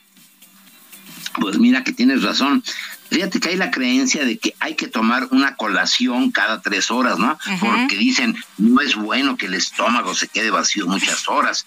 Y pues que te recomiendan que antes de dormir una pequeña colación, una cosa que te, que te comas bien en la cama, ¿no? Pues se acaba de publicar el primer estudio, Lupita, serio, con bases científicas, nutricionales, que demuestra lo contrario. Investigadores de la Universidad de Brigham en Utah, en los Estados Unidos, publican en Cell Metabolism, la principal revista, digamos, del metabolismo, una revista arbitrada, desde luego, los resultados de una investigación que no deja dudas acerca de que cenar y comer tarde incrementa el riesgo de obesidad. Comenta el doctor Frank Shear, director del programa de cronobiología médica de la División de Desórdenes Circadianos, ahí en Brigham. Queríamos probar, lo estoy citando, queríamos probar los mecanismos que explican por qué el cenar tarde incrementa el riesgo de obesidad.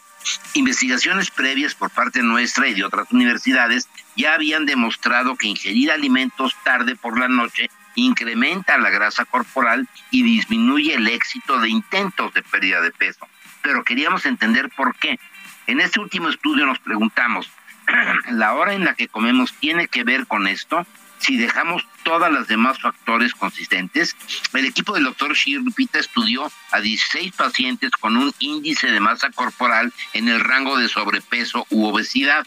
Cada participante completó dos protocolos de laboratorio, uno con un horario estricto de cena temprana y el otro con exactamente los mismos alimentos, pero con un horario cuatro horas más tarde. En las tres semanas previas a los dos protocolos de laboratorio, los participantes mantuvieron horarios fijos de sueño. Se midieron entonces los efectos del horario en las rutas moleculares involucradas en la adipogénesis, sacando biopsias del tejido adiposo, tanto al principio como al final de los protocolos tanto de cena temprana como de cena tardía, para así poder comparar la expresión de genes entre estas dos condiciones. El estudio reveló que el cenar tarde tuvo efectos profundos en la producción de las hormonas leptina y grelina que regulan el hambre y el apetito. O sea, cuando uno cena tarde, le da más hambre, curiosamente, ¿no? En vez de que cenar temprano e irse a la cama ya después de haber hecho la, la digestión. Queda ya comprobado científicamente esta teoría de que hay que comer un snack cada tres horas. Yo soy de ese equipo, ¿eh? yo soy de ese equipo. A mí me da hambre a cada rato. Muchas gracias, como siempre, Químico. Al contrario, Lupita, buenos días. Buenos días, ya ve, está aprobado por la ciencia.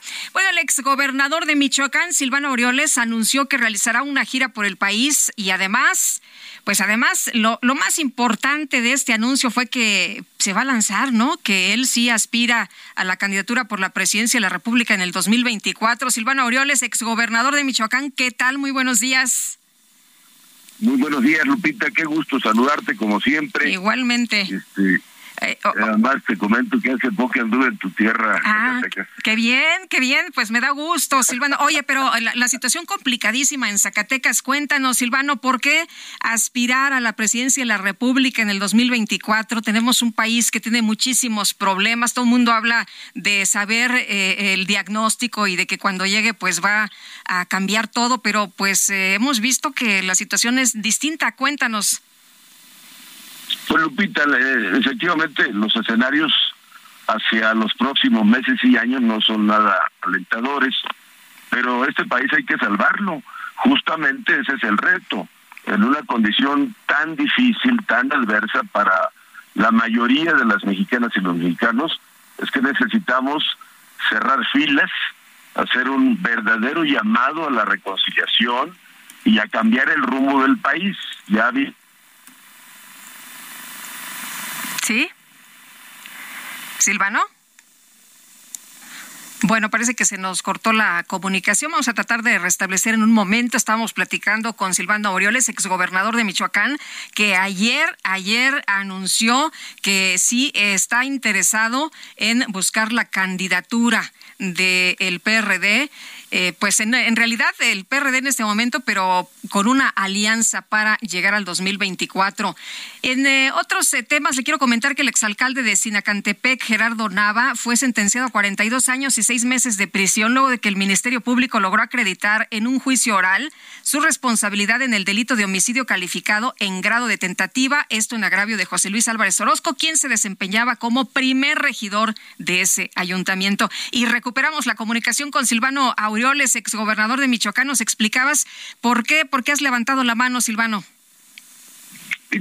la, situación del país es muy crítica y lo que dicen los pronósticos es que será más complicada en los próximos meses y años.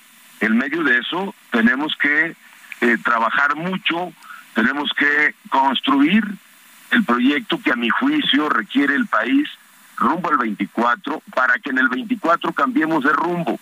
Las eh, estrategias o no estrategias, pero las políticas públicas hasta ahora en distintos rubros que te refería yo cuando se cortó la comunicación.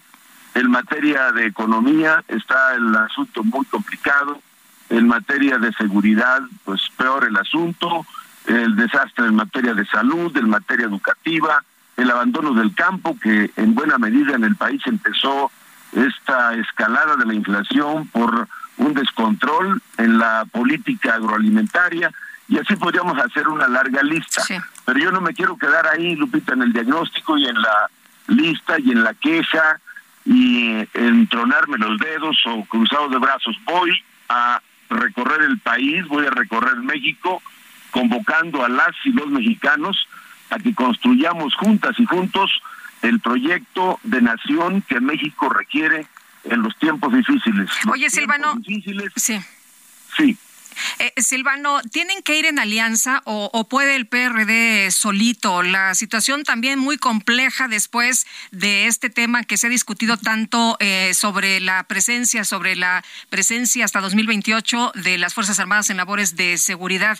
Eh, ¿Se puede ir solo? Yo tengo claro, Lupita, que los grandes desafíos y retos del país no los podemos resolver solos. Yo apuesto a que se serenen los ánimos y a que se retome el diálogo y se pueda construir en las siguientes semanas eh, una nueva etapa de la ruta de la coalición, de la alianza, porque es la forma en que vamos a poder juntos ofrecer una alternativa real a la situación que padecen los mexicanos, las mexicanas. Entonces, eh, es eh, evidente que aislados, solos, pues el tema se pone más cuesta arriba, pero ni modo, hay que aportar lo que esté a nuestro alcance. Yo tengo experiencia, tengo trayectoria y conozco los problemas del el país, los he vivido en carne propia y quiero aportar, Lupita, y quiero no rendirme y convocar a que nadie se rinda.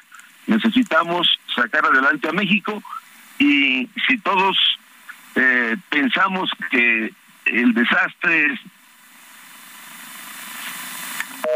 Sí, se nos volvió a cortar la comunicación. Bueno, eh, vamos a tratar de restablecer de nueva cuenta el contacto con Silvano Aureoles y pues la situación ahí ya se está destapando, ¿no? Ya están levantando la mano varios que pues se apuntan para el 2024. También estaba Santiago Krill. Vamos a ver qué termina todo esto, si se puede conformar, si se puede concretar una alianza. Han coincidido los diferentes partidos políticos que no pueden ir solos. Eh, Silvano, te te quiero preguntar, eh, ya para terminar, si me permites, eh, sobre lo que se ha mencionado hacia los legisladores, la presión a los legisladores para que voten en sentidos como quiere el presidente. ¿No crees que sea lo mismo con los candidatos, que haya presiones y presiones fuertes?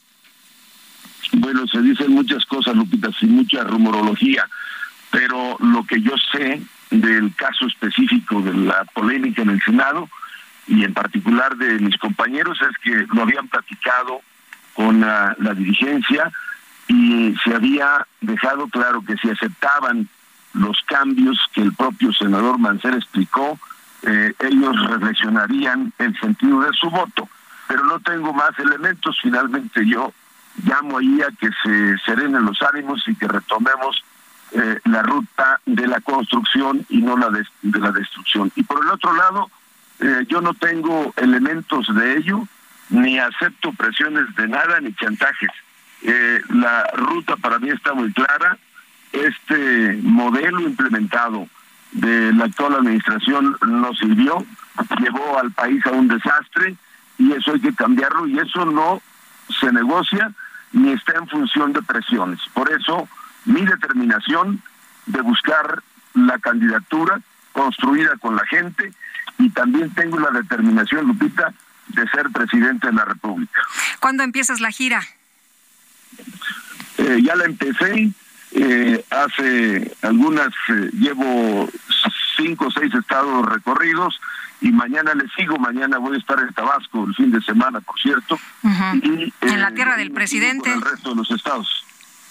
Sí, en la tierra de, del presidente de la República en turno y de muchas y muchos tabasqueños eh, que también son mis amigos, por cierto, por allá. Muy bien, Silvano Aureoles, muchas gracias por platicar con nosotros. En capítulos fue esta conversación, pero como siempre te agradecemos y vamos a estar muy pendientes. Lupita, muchas gracias. Gracias. Muy amable. Igual para ti, hasta luego. El Instituto Nacional de Migración emitió una alerta de, pues a nombre, a nombre de Francisco García Cabeza de Vaca, ex gobernador de Tamaulipas, y Paris Salazar. Esto ocurre apenas a unos días de que el eh, gobernador dejó su cargo. Cuéntanos qué tal. Buenos días, Lupita, amigas amigos del Lalo de México. Así es, el día de ayer el Instituto Nacional de Migración emitió una alerta migratoria a nombre de Francisco Javier García Cabeza de Vaca, exgobernador de Tamaulipas, porque la Fiscalía General de la República solicitó la intervención de la inmigración para la implementación de la alerta migratoria, al existir una orden de aprehensión en su contra emitida por un juez por el probable intervención en hechos delictivos de delincuencia organizada. El Instituto Nacional de Migración debe verificar los registros e informes e informar a la a la Fiscalía sobre los movimientos e ingresos de salida del exgobernador a través de los puntos de tránsito internacional. Como bien dices, el pasado 30 de septiembre, Francisco Javier García Cabeza de Vaca dejó de ser gobernador de Tamaulipas y perdió el fuero que lo protegía contra cualquier detención. García de Vaca no asistió a la toma de posesión del nuevo gobernador Américo Villarreal el 1 de octubre porque no fue convocado y dijo que se tomó unos días de descanso y permanece en su rancho de Tamaulipas donde iniciará su defensa legal. Lupita, la información que tengo. Gracias, París. Buenos días. Buenos días. Y vamos ahora a platicar con Diego Ruiz Durán. Él es abogado defensor del exgobernador Francisco García Cabeza de Vaca. Diego, ¿qué tal? Muy buenos días. Gracias por platicar con nosotros. Hola Lupita, ¿cómo estás? Muy buenos días. Muchas gracias a ti por el espacio y saludos a toda tu audiencia. Oye Diego, pues cuéntanos, ayer en un eh, mensaje de Twitter el eh, exgobernador decía que pues ya bastaba, ¿no? De persecución a los políticos y también decía, bueno, ya mi defensa está preparando toda la información.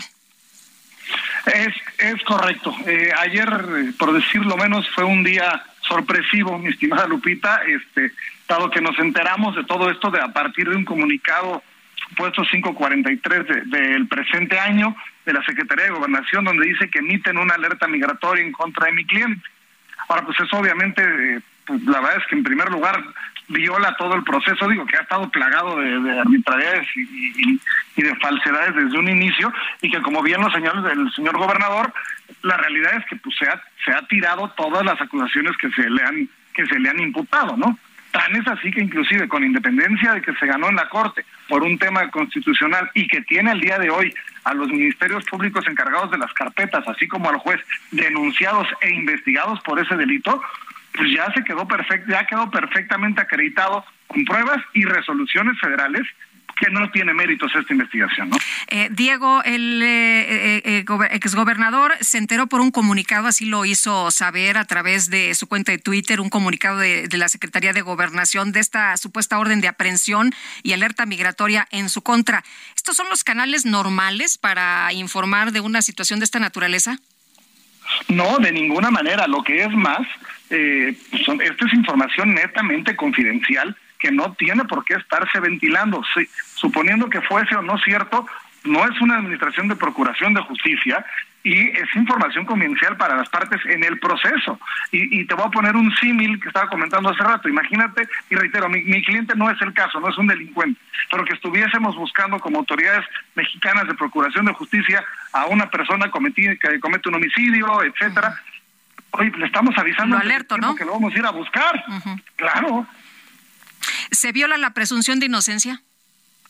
se viola completamente la presunción de inocencia y recordarás el caso de Florent Cassés.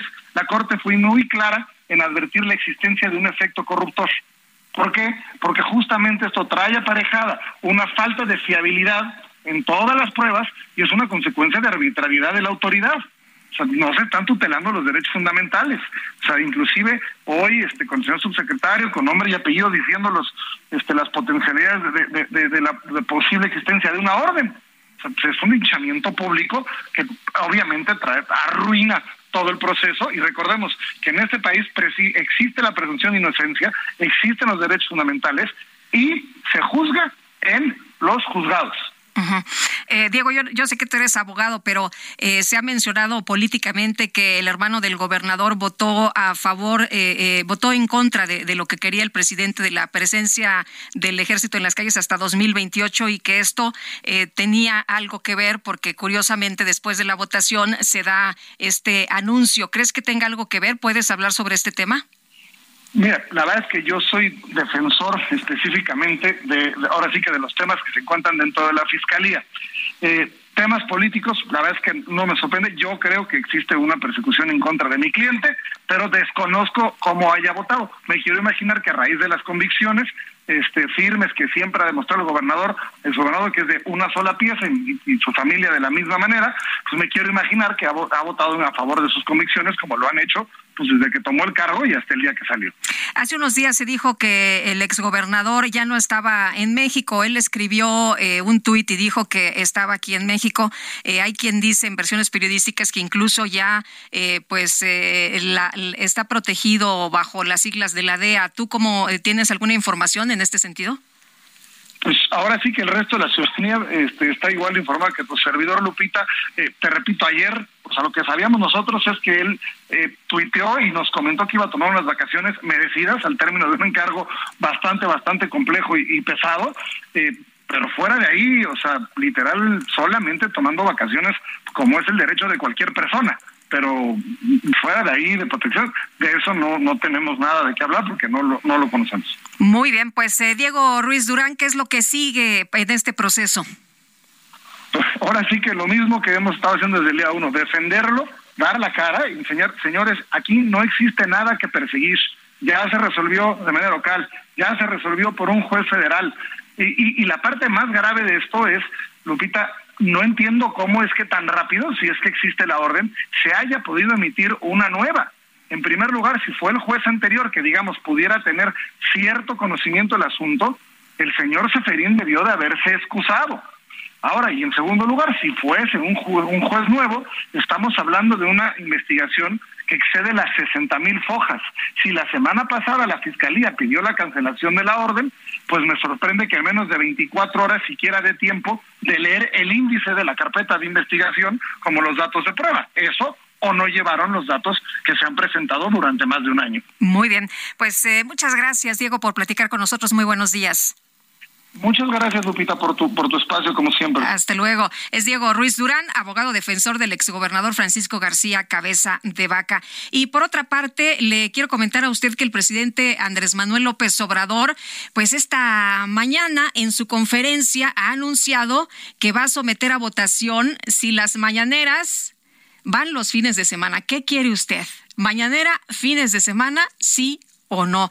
Hágame usted el favor. Pues si toma la decisión que la tome, ¿no? Ya lo había anunciado, dijo que los medios se daban vuelo porque él no podía defenderse los fines de semana y que estaba considerando hacer las mañaneras el sábado y también el domingo. Em, no creo que sea necesaria una votación. Hay quien dice que el presidente pues tiene cada ocurrencia en las mañaneras y que también utiliza muchos distractores para los temas importantes y reales como la inflación, como la inseguridad, como el desempleo, en fin.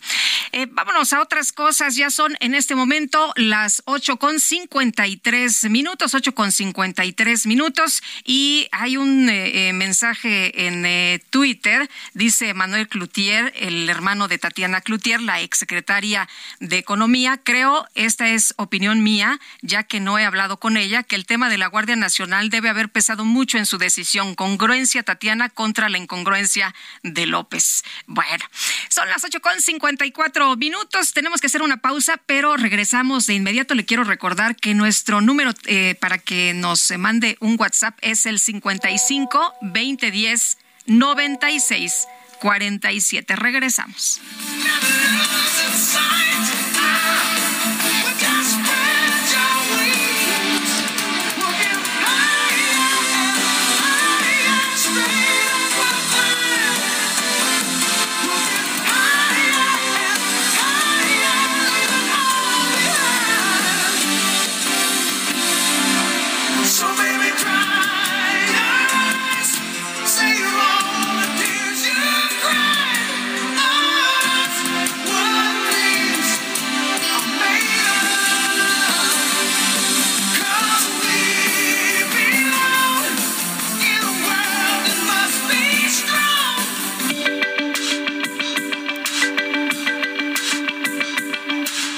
Sarmiento y Lupita Juárez quieren conocer tu opinión, tus comentarios o simplemente envía un saludo para hacer más cálida esta mañana.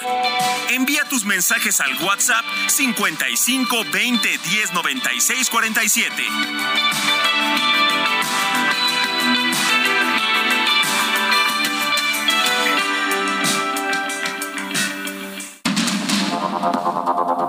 Continuamos con Sergio Sarmiento y Lupita Juárez por el Heraldo Radio.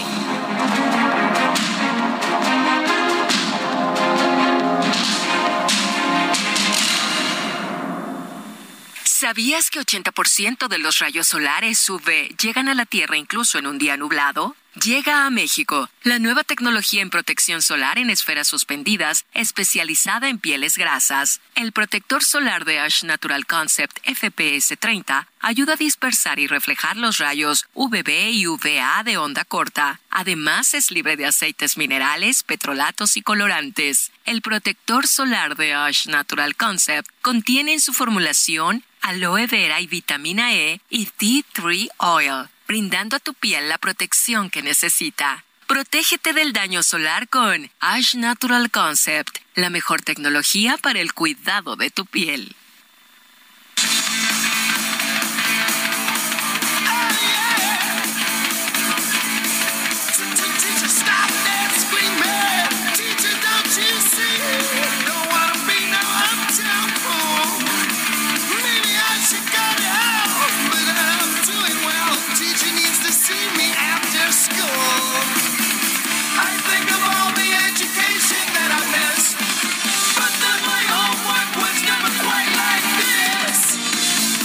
Aquí todo el mundo ya muy prendido esta mañana, a pesar del frío, para entrar en calorcito, ¿verdad, DJ Kike?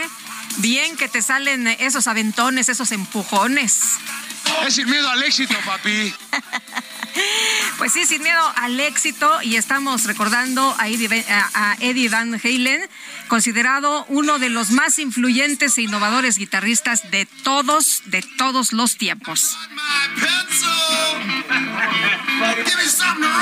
Vámonos a los mensajes, por supuesto. Muchas gracias a todos ustedes que se comunican con nosotros esta mañana a través de el WhatsApp. Como saben, sus opiniones siempre son importantes para nosotros, que enriquecen este espacio. Buenos días, Sergio Lupita. En Clínica 13 del Seguro Social en Azcapotzalco está en desabasto de medicamentos. Cada vez que vamos a consulta y nos dan las recetas, pues resulta que nada más nos dan las recetas porque medicamentos no hay, no tienen. Bueno, pues ahí está la denuncia. No hay medicamentos en el IMSS. Y por otra parte, por otra parte, nos dice otra persona, escuché la entrevista con la encargada de programa del Bienestar 65 y más. Soy una persona que a veces me han pedido la documentación para cambio de pago y no lo efectúan, me dan orden de pago. Soy María Cedillo Torres de, la, de Ciudad Madero, Tamaulipas. Saludos a nuestros cuates allá en Tamaulipas. El señor Adrián Alba Martínez tiene la tarjeta del Bienestar estar, pero no le depositan. Se registró en julio de este año. Vamos a hacer una cosa. Tenemos los números telefónicos de la Secretaría del Bienestar, el contacto directo, eh, para enviarle sus casos y y que nos eh, den respuesta lo más pronto posible. Si les parece bien, en este mismo momento enviamos la información y ya ustedes nos platican cómo, cómo les fue y si les respondieron y si no, aquí insistimos. Son las nueve de la mañana con tres minutos. Vámonos a un resumen de lo más importante.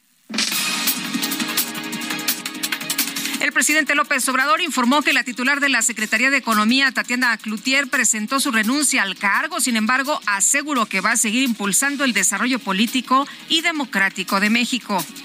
Informarles que recibí eh, un escrito de Tatiana donde me comunica que desea retirarse eh, del gobierno, no así de la lucha por la transformación del país y eh, respetamos su decisión.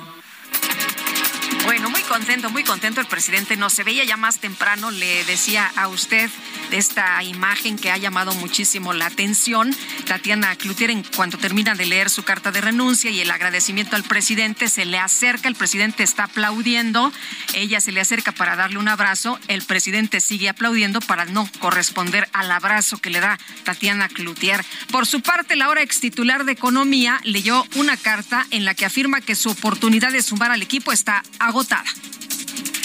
Mi oportunidad de sumarle al equipo está agotada. Me paso a la porra, desde donde seguiré con ánimo al equipo o como decimos desde el espacio común, hacer una más que trabaja por la patria, ya que la revolución de las conciencias no permite de dejar de involucrarnos en el quehacer del país. Quisiera decir mucho más, sin embargo, lo único que sale de mi boca y de mi corazón es gracias. Gracias una ocasión más por enseñarme a apreciar la diferencia como un espacio de respeto, de diálogo, de crecimiento y por dejarme poner mis capacidades al servicio de la patria. El Congreso de Nuevo León acordó designar al vicefiscal jurídico Pedro José Arce como encargado de despacho de la Fiscalía General del Estado tras la renuncia de Gustavo Adolfo Guerrero Gutiérrez. La Suprema Corte de Justicia admitió a trámite las acciones de inconstitucionalidad presentadas por el PAN y el PRD en contra de la reforma a la Constitución de Veracruz que permite que personas no nacidas en la entidad sean candidatos al gobierno del Estado. Y el ejército de Corea del Norte disparó dos misiles balísticos hacia el mar de Japón como respuesta a los ejercicios conjuntos entre militares japoneses y estadounidenses, así como las maniobras realizadas por Corea del Sur y la Unión Americana.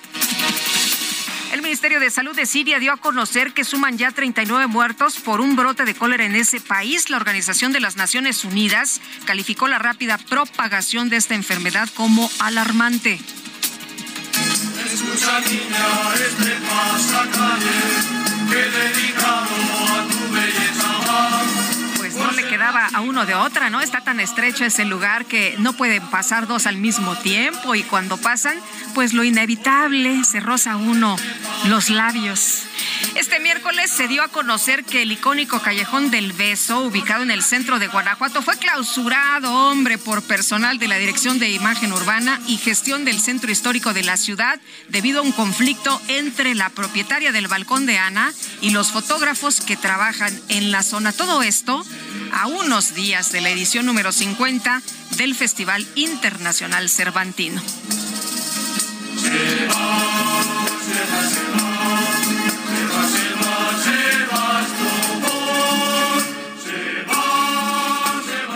aniversario Soriana lo damos todo. Solo este viernes 7 de octubre aprovecha 20% de descuento y hasta 12 meses sin intereses en toda la juguetería sin excepciones. Además, 25% de descuento en todos los sartenes Tefal. Soriana, la de todos los mexicanos. No aplica con otras promociones. Aplica restricciones. ¿Te has vuelto loco, DJ? No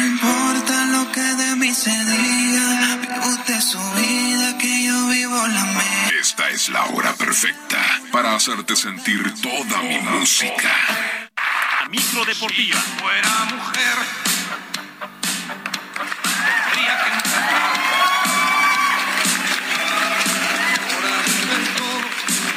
El fondo del mito virginal.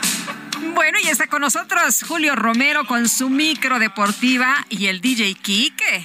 ¿Cómo estás, mi querida Guadalupe? Muy, Muy buenos bien, días. ¿tú Oye, me tal? acordé, bien, me acordé ahorita del Callejón del Beso. Sí. De los chavitos que están ahí contándote la historia. Sí, cómo no. Que se la saben de memoria. Mire, le voy a platicar la bonita historia del Callejón del Beso porque eran dos familias que se siguen ahí como merolicos. ¿Pero qué me decías? ¿Qué me decías? ¿Que nos tendremos que ir a besar a otro lado? Pues al Pipila, aunque sea. Que está ¿no? más Ahí amplio se- ahí, ¿no? Y ahí se alcanza a ver toda la ciudad, hasta la Universidad de Guanajuato. bueno, oye, qué hoy recordando. qué poco romántico, qué poco Eh, romántico. Pues es que si ya nos cerró el Callejón del Beso. Pues uno tiene que encontrar que- otras opciones, ¿verdad? Opciones, sí. Bueno, oye, ¿y en la música? En la música, Patsy Andion, que estaría cumpliendo el, el día de hoy pues, 75 años, nació un 6 de octubre de 1947 y falleció en un accidente automovilístico en el 2019. Un músico, actor, activista, música de protesta. Aquí pues, su canción más, más Esa me encanta, ¿eh? Sí, sí, sí. Ahí, su canción más famosa, pues lo estaremos, lo estaremos recordando. Lo, lo- lo recordamos el día de hoy en la micro. Pero bueno, en Hay- fin. información deportiva, ¿verdad? Sí, por su hasta deportes. Hasta hay, deportes hay. hasta, hasta deportes hay en la micro. Bueno, actividad en la fecha 3 en la fase de grupos de la Champions League. El día de ayer el PSG, el Paris Saint Germain, empató a uno con el Benfica, golazo de Leo Messi, el 1 por 0, pero la alcanzó al Benfica para empatar. El Chelsea venció 3 por 0 al Milán. El Dortmund goleó en, eh, de visitante 4 por 1 al Sevilla. Bueno, esta derrota le ha costado el puesto a Julen Lopetegui como director técnico del conjunto del Sevilla. Se fue aplaudido a pesar de la goleada. El Real Madrid sigue con su paso perfecto. Venció 2 por 1 al Shakhtar. Es el triunfo 102 en Champions para Carlo Ancelotti, el técnico de Madrid, que empata una marca del legendario Alex Ferguson con el Manchester United. El propio Ancelotti reconoció que se complicaron de más este duelo, ya que bajaron el ritmo y la efectividad. Si yo fuera mujer,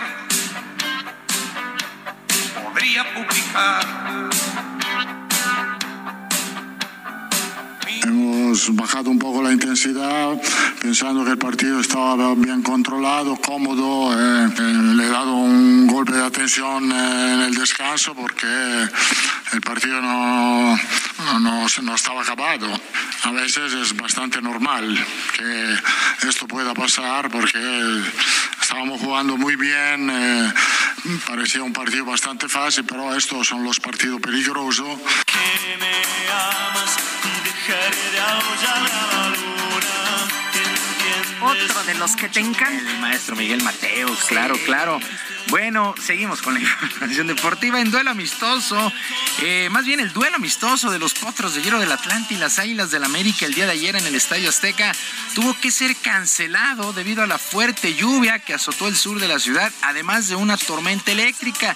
El duelo se detuvo cuando se rebasaba el minuto 15 ante la molestia de los miles de aficionados que asistieron a este duelo, ya que los boletos fueron gratis, pero por precaución de los propios jugadores y la afición se tomó la decisión, ya no se pudo continuar, no por la lluvia, sino por la tormenta eléctrica, se canceló este duelo entre el Atlante y el América, aguacero impresionante el día de ayer por la zona sur por la zona del Estadio Azteca. En más del balompié local, Cruz Azul, que jugará el repechaje este sábado ante León, anunció que su zaguero Ramiro Funes Mori no podrá estar en este juego debido a una lesión en el muslo. La baja es más que sensible para el cuadro que dirige Raúl El Potro Gutiérrez, ya que Funes Mori se había ganado la titularidad en ocho duelos e incluso ha marcado un gol. En Monterrey, los Tigres del Aude de Nuevo León entraron en la recta final de su preparación para el duelo de repechaje contra Necaxa este sábado. El extremo felino Javier Aquino sabe que están obligados a sacar el resultado por la calidad del plantel y porque tienen una deuda con su afición.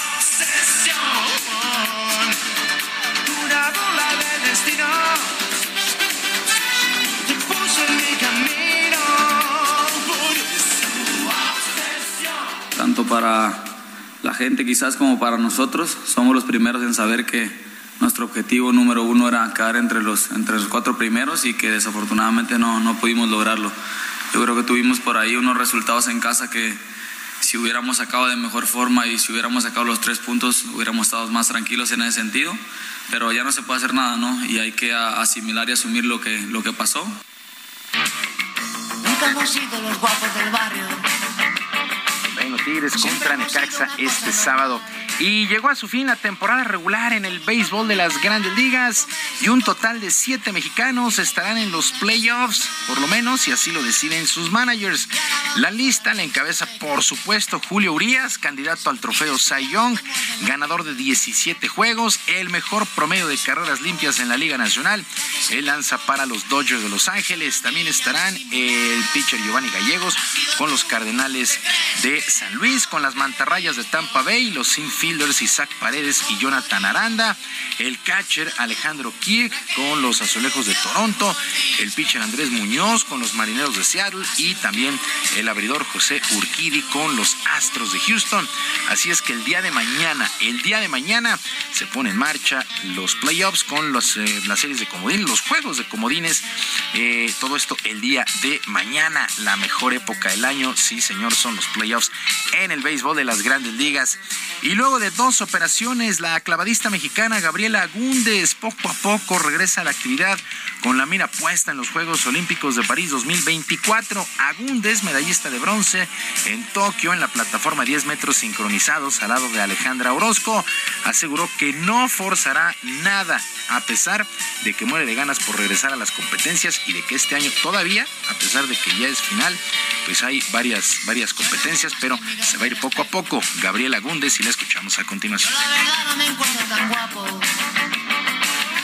encuentro simpático, un poco maniático, de este lado un poquito mejor. Mi entrenador Iván Bautista tiene planificado cada día de, de aquí a Juegos Olímpicos, de, tiene todo muy bien estructurado, entonces eh, lo más seguro es que nos vayamos, eh, que le demos prioridad a las competencias que reparten plazas olímpicas, porque ese es el objetivo. No queremos estar como para Tokio que que nos ganamos las plazas ya hasta el final y que luego no se sabía muy bien los criterios.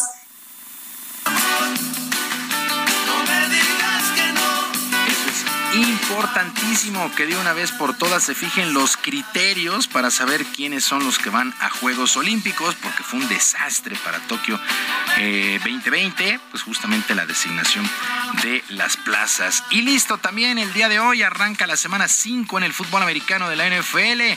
Los Potros de Indianápolis estarán visitando a los Broncos de Denver, allá en el estadio de la Milla. Los Potros llegan con récord de un ganado, dos perdidos y un empate. Los Broncos de Denver tienen 2 y 2. El duelo arrancará a las 7:15. La última vez que se vieron las caras fue en el 2019 con triunfo de los Potros de Indianápolis 15 a 13 sobre estos Broncos de Denver. Así es que ya arrancamos, arrancamos ya la quinta semana en la NFL. Lupita, amigos del auditorio, la información deportiva este jueves. Tápense porque está lloviendo. Otra vez hace frío. Eh, deja tú el frío, está la lluviecilla bastante, bastante intensa. Por lo pronto aquí en la zona de Insurgentes y Félix Cuevas. Muy bien, gracias mi querido Julio. Buenos días. Hasta luego, muy buenos días.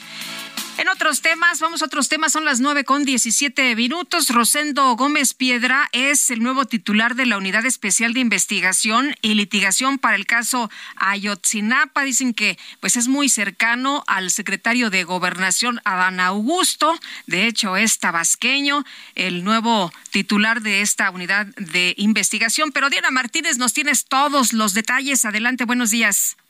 Así es, Sergio Lupita, muy buenos días. Rosendo Gómez Piedra es el nuevo titular de la Unidad Especial de Investigación y Litigación para el caso Ayotzinapa, la Huelca. Fuentes federales confirmaron que luego de la renuncia de Omar Gómez Trejo, Gómez Piedra encabeza ahora el área de la Fiscalía General de la República encargada de la investigación sobre la desaparición de los 43 normalistas. Gómez Piedra fue designado por el fiscal Alejandro Gertz Manero y pues eh, el nuevo titular de la Huelca es abogado fue director jurídico del Fondo Nacional de Fomento al Turismo, el FONATUR.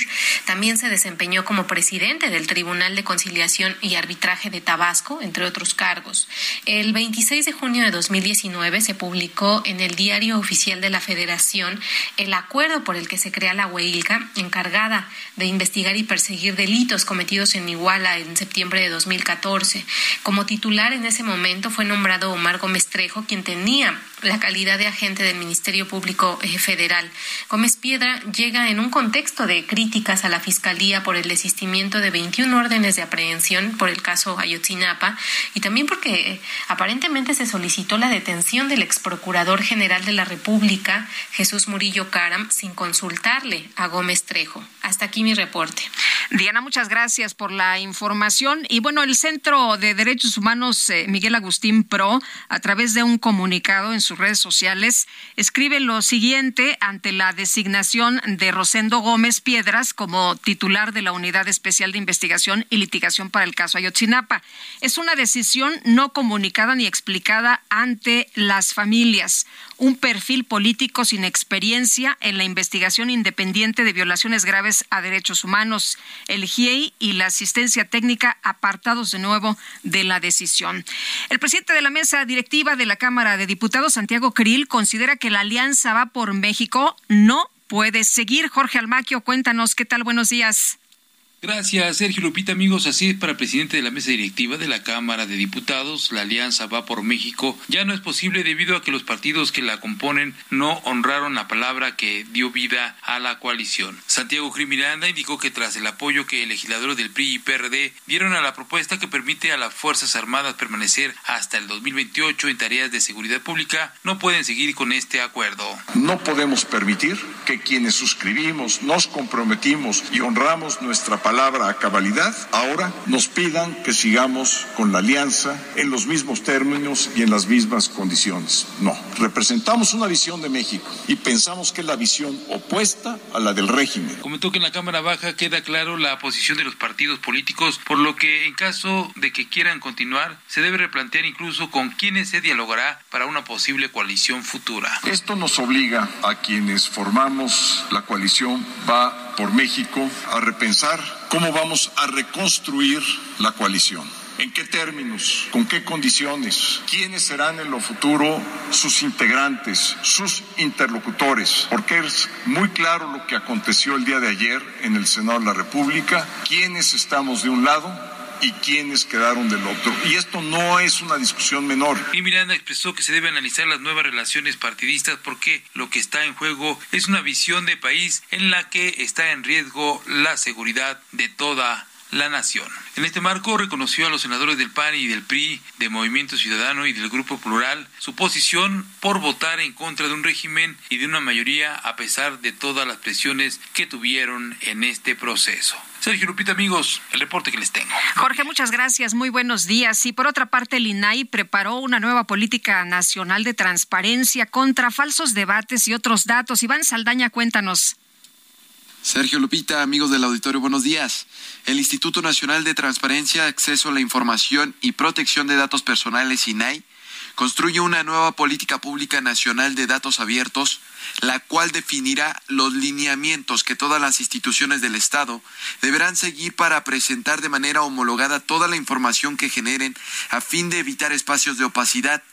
Para ello se consultará a todos los entes del Estado, actores de la sociedad civil y del sector privado, y posteriormente se pondrá a consideración del Sistema Nacional de Transparencia.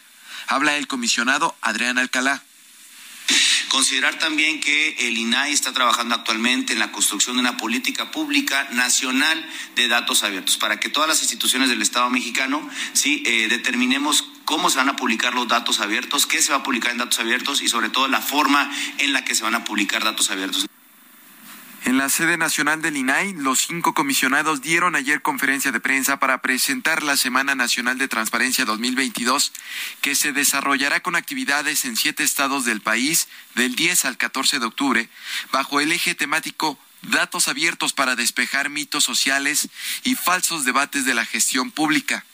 La comisionada presidenta Blanca Lilia Ibarra resaltó que este encuentro enriquecerá el debate rumbo a la creación de una nueva política nacional de datos abiertos. En primer lugar, todas las instancias públicas deben de tener a disposición esas bases de datos, esos registros digitales que puedan ser utilizados, interoperables, que puedan eh, tener esa accesibilidad para que la sociedad los pueda utilizar con base a la utilidad que representa esa información. Por su parte, el comisionado Francisco Javier Acuña dijo que la nueva política pública nacional de datos abiertos será la oportunidad para presentar a la sociedad la información pura y real, para que ya no sea solo la versión oficial o la de otros actores la única que predomine. Y hay también con frecuencia otros datos. Entonces, creo que la oportunidad maravillosa de colocar en plataformas creadas por el propio gobierno, eh, ojo, como lo hicimos con salud para la pandemia. El sector salud, por un lado, eh, eh, ayudó a construir elementos para que se pudiera saber algunas cosas de lo que ocurría durante la pandemia. La frase tengo otros datos es utilizada frecuentemente por el presidente Andrés Manuel López Obrador. Sin señalar nombres, la comisionada Julieta del Río también criticó dicho discurso. Ante lo que está pasando, también hay que ser realistas como comisionados. Tenemos enfrente temas delicados de lo que ustedes realmente quieren saber y tu pregunta es, sí, es todo un reto. Lo de datos abiertos sería maravilloso. Este, nada más que cuando dicen que, se, que tienen otros datos, pues quisiéramos saber dónde está esa base de datos, ¿verdad? Entonces, pero vamos a trabajar en ello, ¿no? Yo creo que todos en conjunto. Sergio Lupita, mi reporte esta mañana. Muchas gracias, muy buenos días, Iván. Y nosotros tenemos que hacer una pausa, pero regresamos de inmediato. Le quiero recordar nuestro número de WhatsApp 5520 10 96 47.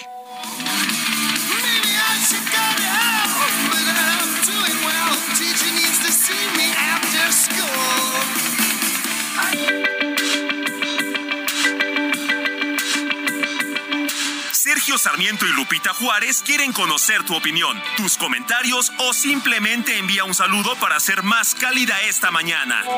Envía tus mensajes al WhatsApp 55 20 10 96 47.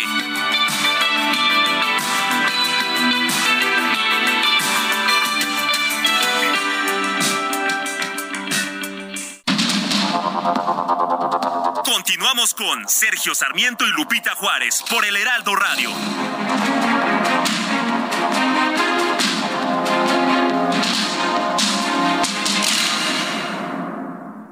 Gastrolab, historia, recetas, materia prima y un sinfín de cosas que a todos nos interesan.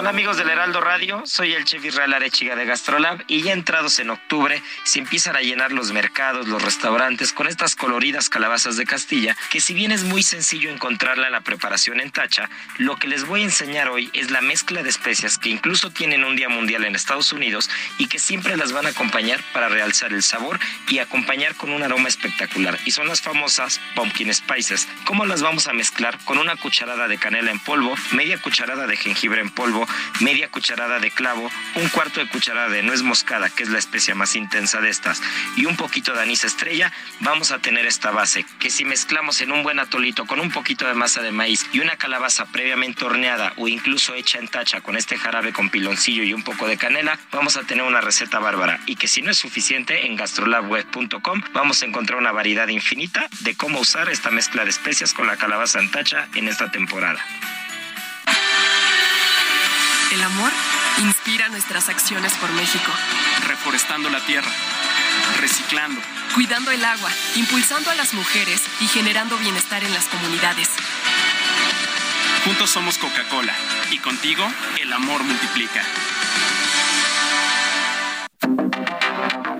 Sergio Lupita. Creo que no prosperará la demanda que hizo el gobierno de México contra las armerías en Estados Unidos, pues ellas patrocinan a los políticos. Sería más fácil que hubiera leyes aquí en México que ayudaran a, la venta de droga, legalizar la venta de droga, para que entendieran los Estados Unidos los daños colaterales de sus armas. Saludos, Felipe Hernández de Monterrey, Nuevo León.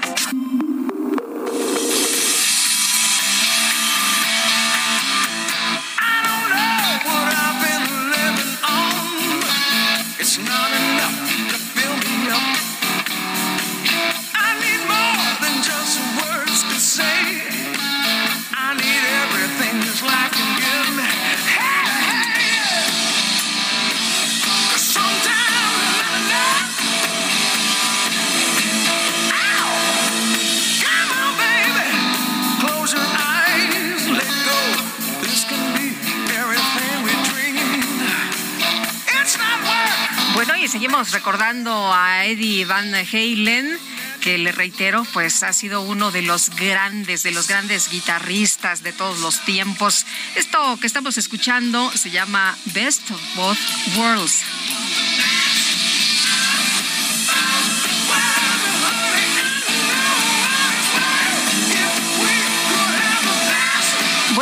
Los mensajes, Francisco 1955 dice, luego que López logró romper la alianza opositora en el Senado, lo próximo de este gobierno será desaparecer al INE.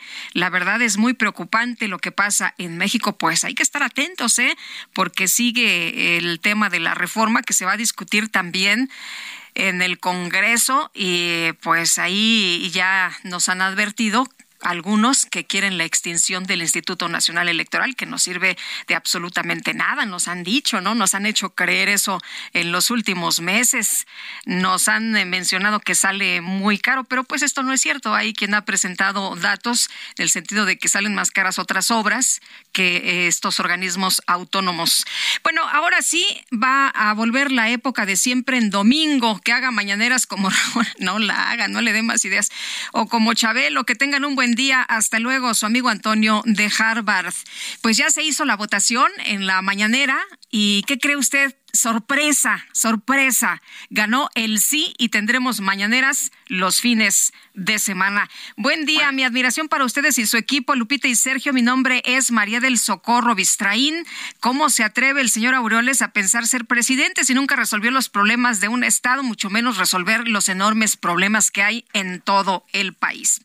Bueno, vamos a cambiar de tema y el premio Nobel de Literatura fue otorgado a la escritora francesa Annie Ernaux por el coraje y la agudeza clínica con la que descubre raíces, los extrañamientos y las restricciones colectivas de la memoria personal. Adán eh, eh, Ramírez Serret, crítico literario, gracias por platicar con nosotros esta mañana. Muy buenos días. Muy buenos días, Lupita. Gracias a ustedes por la oportunidad de platicar contigo y con tu auditorio. Oye, siempre para celebrar esta maravillosa noticia. Sí, siempre genera como mucho entusiasmo, ¿no? El anuncio de, de quién podrá ser ahora el escritor, el escritor galardonado con el eh, Premio Nobel de Literatura. Y pues se trata ahora de una escritora que la verdad yo no conozco. Adán, ¿quién es esta mujer galardonada, Annie Ernaux? Fíjate, Lupita, que en general el premio Nobel o sea, es para descubrir nuevos autores, para encender una lámpara y mirar hacia otro lado, y también ahora es para consagrar, como en este caso, Annie no Lupita es quizás de las escritoras más importantes en Francia.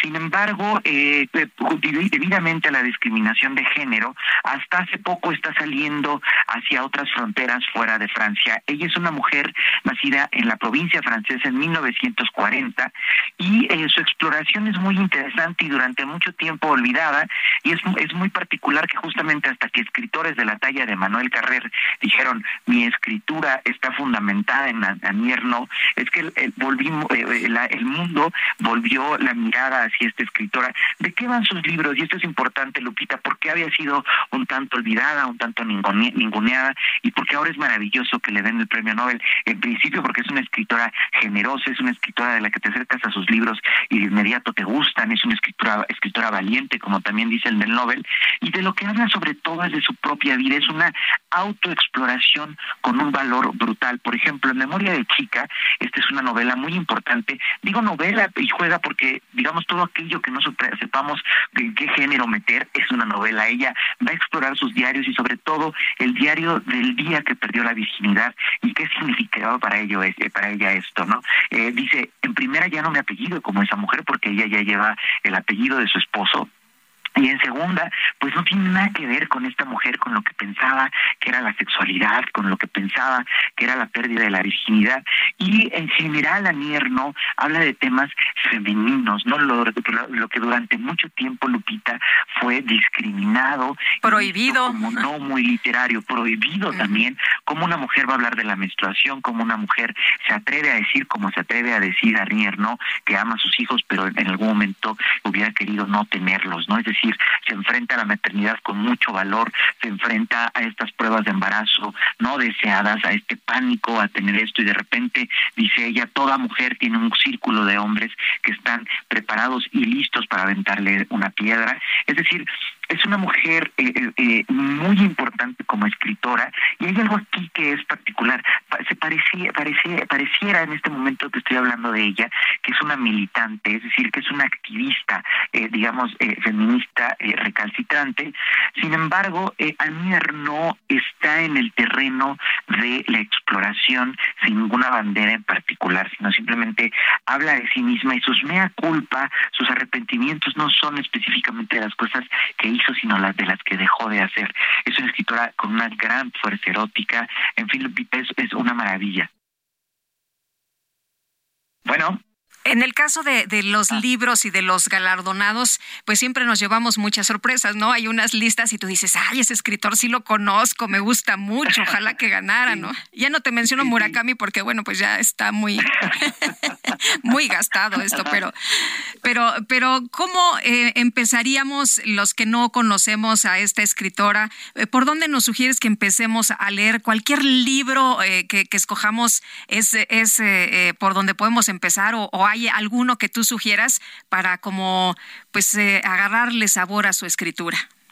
Mira, las dos yo diría, Lupita. La primera es una escritura, escritora de una obra, no de diferentes novelas. Es decir, por donde le entres te va a llevar a, a Nier, ¿no? Es decir, porque siempre escribe de la autoficción. Ella misma se autoexplora, se escribe sobre sí misma, pero yo diría en Memoria de Chica, que es justamente esta que estoy citando, que se encuentran en español, español, otra muy interesante que es Pura Pasión, como dice en el libro, hay bastante eh, erotismo. Y además, fíjate que es interesante el erotismo, Lupita, porque no es visto desde el punto de vista masculino, no es la mujer como objeto de deseo sexual, sino es el propio deseo de las mujeres visto desde adentro. Esa es pura pasión. Y otra que es muy importante, quizás la más, es el advenimiento, donde hace una, un recuento también de su formación como escritora. Y no necesariamente tienes que estar interesada en la literatura para que te guste este libro, sino es cualquier persona que nos hemos descubierto y, y nuestra pasión, nuestra vocación está en el advenimiento. Así que ese es un libro muy, muy importante. Me quedaría con esos tres, pura memoria de chica y el advenimiento. Muy bien, pues Adán, qué gusto platicar contigo esta mañana. Muchas gracias, muy buenos días. Gracias a ti, Lupita. Muy, muy buen día y el gusto es mío. Hasta luego. Un abrazo. Adán Ramírez Serret es crítico literario y bueno, qué bonita descripción de la literatura de esta escritora francesa Annie Ernaux. Hasta se antojó, se antojó leerla por la descripción que nos hace Adán Ramírez. Y bueno, pues eh, sensacional este premio para esta mujer escritora francesa. El presidente de la mesa directiva del Congreso de Morelos, Francisco Sánchez Zavala, condenó el asesinato de la diputada del partido Morelos Progresa y pidió agilidad en las investigaciones para dar con los responsables. Francisco Sánchez, presidente de la mesa directiva del Congreso de Morelos, gracias por platicar con nosotros esta mañana. Tengo entendido que varios de ustedes vinieron aquí a Palacio Nacional y los vi vestidos de luto, vestidos de negro. Buenos días. Hola, buenos días. Qué gusto saludarte. Igualmente. Gracias por la oportunidad. Pues sí, mira, eh, hoy nos Venimos muy temprano, de madrugada, desde Morelos. Eh, venimos 11 diputados y diputadas en busca de poder platicar con el presidente de la República. Eh, no, no pudo ser posible platicar con el presidente, entendemos su agenda apretada. Nos atendió el secretario de Gobernación, el subsecretario y la Secretaría de Seguridad Ciudadana. del gobierno de México, pues porque por supuesto que ayer lamentamos el, el, terrible hecho de violencia que acabó con la vida de nuestra compañera Gabriela Marín, una mujer joven, una mujer que estaba incursionando recientemente en la política, que, que llegó ella luchando por sus derechos políticos electorales y que los tribunales le dieron la razón y bueno, tomó protesta el 15 de julio. Llevaba en sus actividades legislativas, pues lo que llevamos del mes de septiembre, porque estábamos el 15 de julio precisamente entramos en receso y lamentablemente después de una sesión larga, eh, eh, la diputada se retiró del Congreso y algunos, eh, algún uno o dos kilómetros adelante, lamentablemente este, ella se bajó por a comprar unas cosas y cuando venía de regreso a su vehículo, pues ahí acabaron con su vida. Eh, y esto, esto por supuesto, pues se suma, se suma a la ola de lamentable de violencia que hay en nuestro estado de Morelos. Eh, me apena mucho decirlo, me apena mucho decir esto porque Morelos no es, no es de, es de gente trabajadora, es de gente hospitalaria, es de gente que todos los días sale a luchar, pero lamentablemente la delincuencia se está apoderando y muchos ciudadanos y ciudadanas están padeciendo lamentablemente pérdida de sus seres queridos. Y hoy queremos levantar la voz para que esto no siga pasando y que esto pueda mejorar. Si pedimos ayuda al gobierno federal para que voltee a Morelos y se pueda atender esta situación. Francisco, ¿qué fue lo que les dijeron? ¿Qué, qué les dijo el, el, secretario de Gobernación? Mira, eh, eh, por cuanto al, al, crimen de la diputada, que se buscará desde la federación que traiga eh, la Fiscalía Federal de la República este, la investigación para dar cuanto antes con los autores materiales e intelectuales de este crimen y se esclarezca. Nosotros pedimos, no solamente por este hecho, por toda la ola que está sucediendo, por supuesto, y, y se ha manifestado el reforzamiento de la seguridad a través de las fuerzas federales en Morelos. Este, entre esos son los acuerdos de manera muy general. Platicamos algunas situaciones pues que han estado ocurriendo en, Morelos en los últimos meses y años. Y, bueno, también sabemos que ya tenían, ya eh, son de conocimiento del propio gobierno federal. Eh, Francisco, ¿ustedes tendrán mayor seguridad en lo personal? ¿Han pedido que esto cambie para ustedes después del ataque en contra de su compañera? Mira, ya cada uno de los diputados y diputadas pues habrá de, ver sus propios protocolos de seguridad. Nosotros estamos acostumbrados a, andar pues como cualquier ciudadano. Eh, todo esto este pues obedece a la situación. En lo personal, por supuesto que habrá de tener más cuidado. A mí me preocupa que, que, podamos acabar este tema de raíz. No, yo tengo familia y, y, por supuesto que me pongo los zapatos de la ciudadanía y levantamos la, voz por ellos. No, eh, la situación no se soluciona si nos ponemos más eh, escoltas o, guaruras o protección en lo personal. Queremos que la inseguridad de nuestro estado sea una realidad y podamos caminar por las calles, la gente pueda trabajar y hacer sus actividades de manera libre, tenga la aspiración a poder desarrollarse sin ser atentado contra su vida.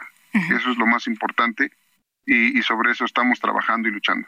Francisco, esta mañana el subsecretario de, Seguridad Ciudadana eh, decía que pues una de las líneas de investigación era venganza política. ¿Tú lo ves así o hay algún indicio o se tiene alguna información que ustedes eh, eh, puedan compartir o comentar? Bueno, por supuesto que escuchamos este y ya tengo conocimiento de esta línea de investigación, que por supuesto no se tiene que descartar eh, yo tuve la oportunidad de esta tarde platicar con la diputada Gabriela Marín, comimos juntos incluso así muy rápido entre la sesión eh, y platicamos algunas cosas. Nunca me advirtió que tuviera ella alguna amenaza por parte de nadie. Ella era una persona de verdad eh, intachable, de, de un ánimo para adelante que le interesaba hacer cosas y trascender como diputada en beneficio de la sociedad no tengo el antecedente de que tuviera enemigos, pues, y, bueno, se tienen que analizar todas las vías. Ya creo que eso le corresponde a la Fiscalía tanto del Estado y, por supuesto, si atrae el tema o esta carpeta la Federación, decirnos que, cuál es el móvil y cuál, cómo se dieron las cosas y que se esclarezcan qué es lo que queremos, que no haya impunidad, que se castigue de manera ejemplar y no vuelva a ocurrir para ningún ciudadano, llámese sea profesionista, trabajador, comerciante, campesino, este servidor público, quien sea en nuestro estado, eh, no no vuelva a ocurrir. ¿No la viste en, la comida esta, en esta reunión breve que nos eh, comentas, no la viste preocupada, angustiada, la viste normal como siempre? La vi muy tranquila, estuvo todo el día, pues mira, uno, yo lo, yo la recuerdo pues en esta última reunión. Sí, me imagino el eh, impacto. Todos, no, de, verdad, este, fue algo así muy circunstancial. Se dio, yo lo invité así, me, pues, un platillo que, no lo teníamos previsto comer, se dio circunstancial, fue incluso en la oficina, y platicamos de algunos temas, de, de sus aspiraciones legislativas, de cómo ella quería, pues, beneficios, entre otras muchas cosas. No, no la vi preocupada, la vi, este, eh, pues ella tiene una hija, tenía una hija, ¿no? De cuatro, meses. de cuatro meses. De cuatro meses. de ella que, que esta actividad legislativa pues le distrae mucho de estar cerca de su pequeña hija y pues ella decía, pues yo quiero que valga la pena. Yo solamente quiero que este tiempo que yo esté aquí, eh, que le quito a mi hija, pues que valga la pena por algo también para ella. Y platicamos de otras cosas, no la vi preocupada, por supuesto que no, más bien este con mucho ánimo porque ella estaba, está pues prácticamente iniciando sus actividades legislativas. Era nueva también en las tareas de política. Nunca había trabajado en el, para eh, la educación en los, en los CECITs, eh, Morelos, pero, pero en el aspecto de servicio público, así como de diputado o alguna situación, no, era la primera. Y bueno, qué lamentable, qué lamentable. Eh, vi a su esposo, no lo podía creer me este, imagino.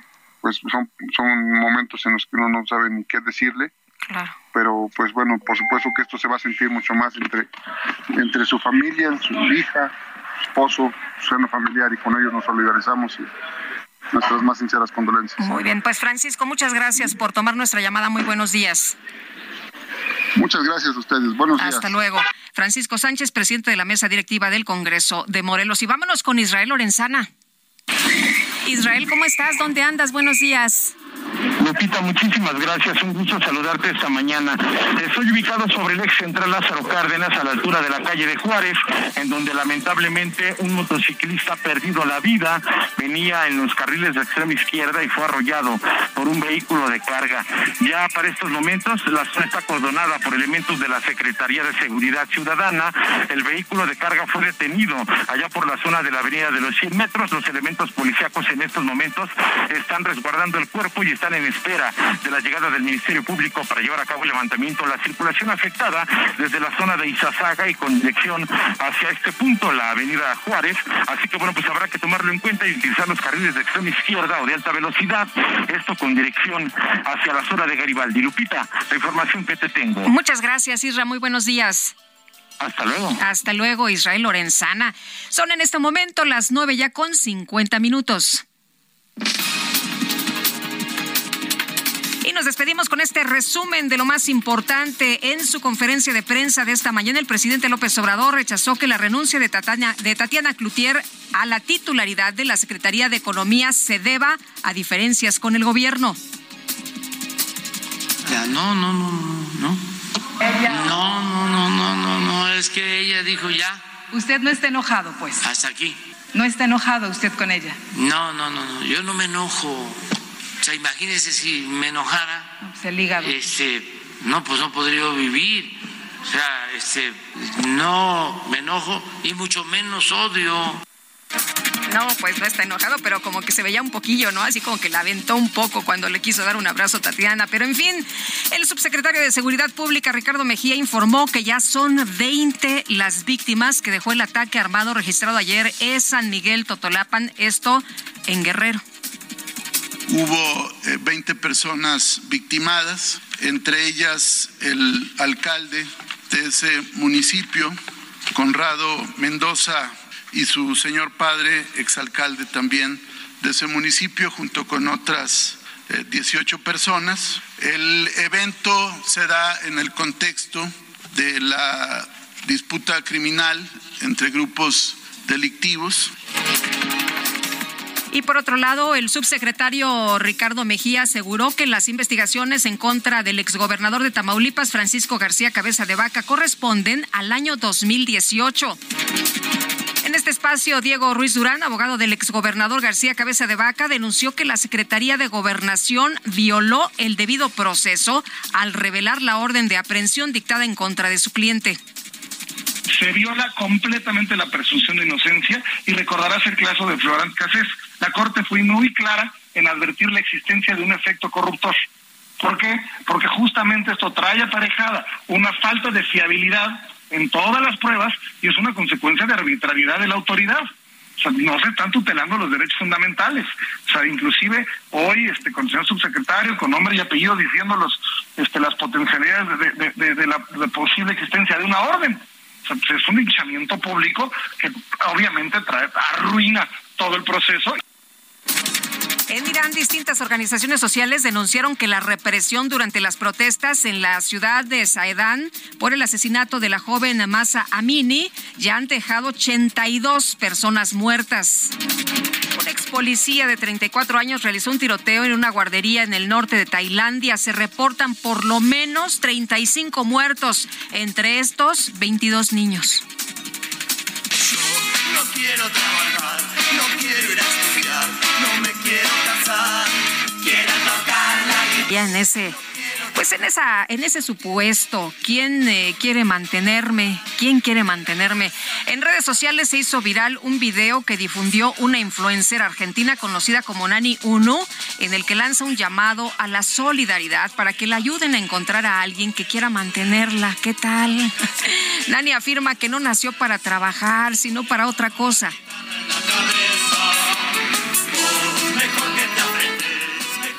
No haría esto si no fuera realmente urgente. Necesito que alguien me mantenga. Necesito que alguien me mantenga porque no me gusta trabajar. No, yo siento que nací para otra cosa. No sé, necesito una solución. Es muy difícil todo esto. Yo no sé qué decir en las entrevistas porque me preguntan cuál sería mi trabajo ideal y no sé qué decir. Hay ninguno. Ay, pues, ¿qué le parece? Nosotros ya nos vamos. En nombre de todo el equipo, agradezco el favor de su atención. Le deseo que tenga un extraordinario día y mañana aquí nos escuchamos Sergio Sarmiento, Guadalupe Juárez y todo el equipo. Mientras tanto, páselo usted muy bien.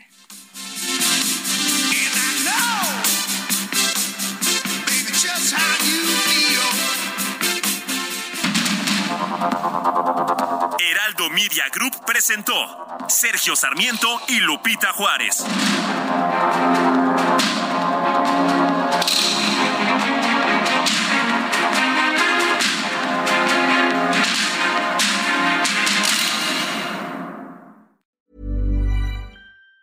Even on a budget, quality is non-negotiable. That's why Quince is the place to score high-end essentials at 50 to 80% less than similar brands. Get your hands on buttery soft cashmere sweaters from just 60 bucks, Italian leather jackets, and so much more. And the best part about Quince, they exclusively partner with factories committed to safe, ethical, and responsible manufacturing. Elevate your style without the elevated price tag with Quince. Go to quince.com slash upgrade for free shipping and 365-day returns.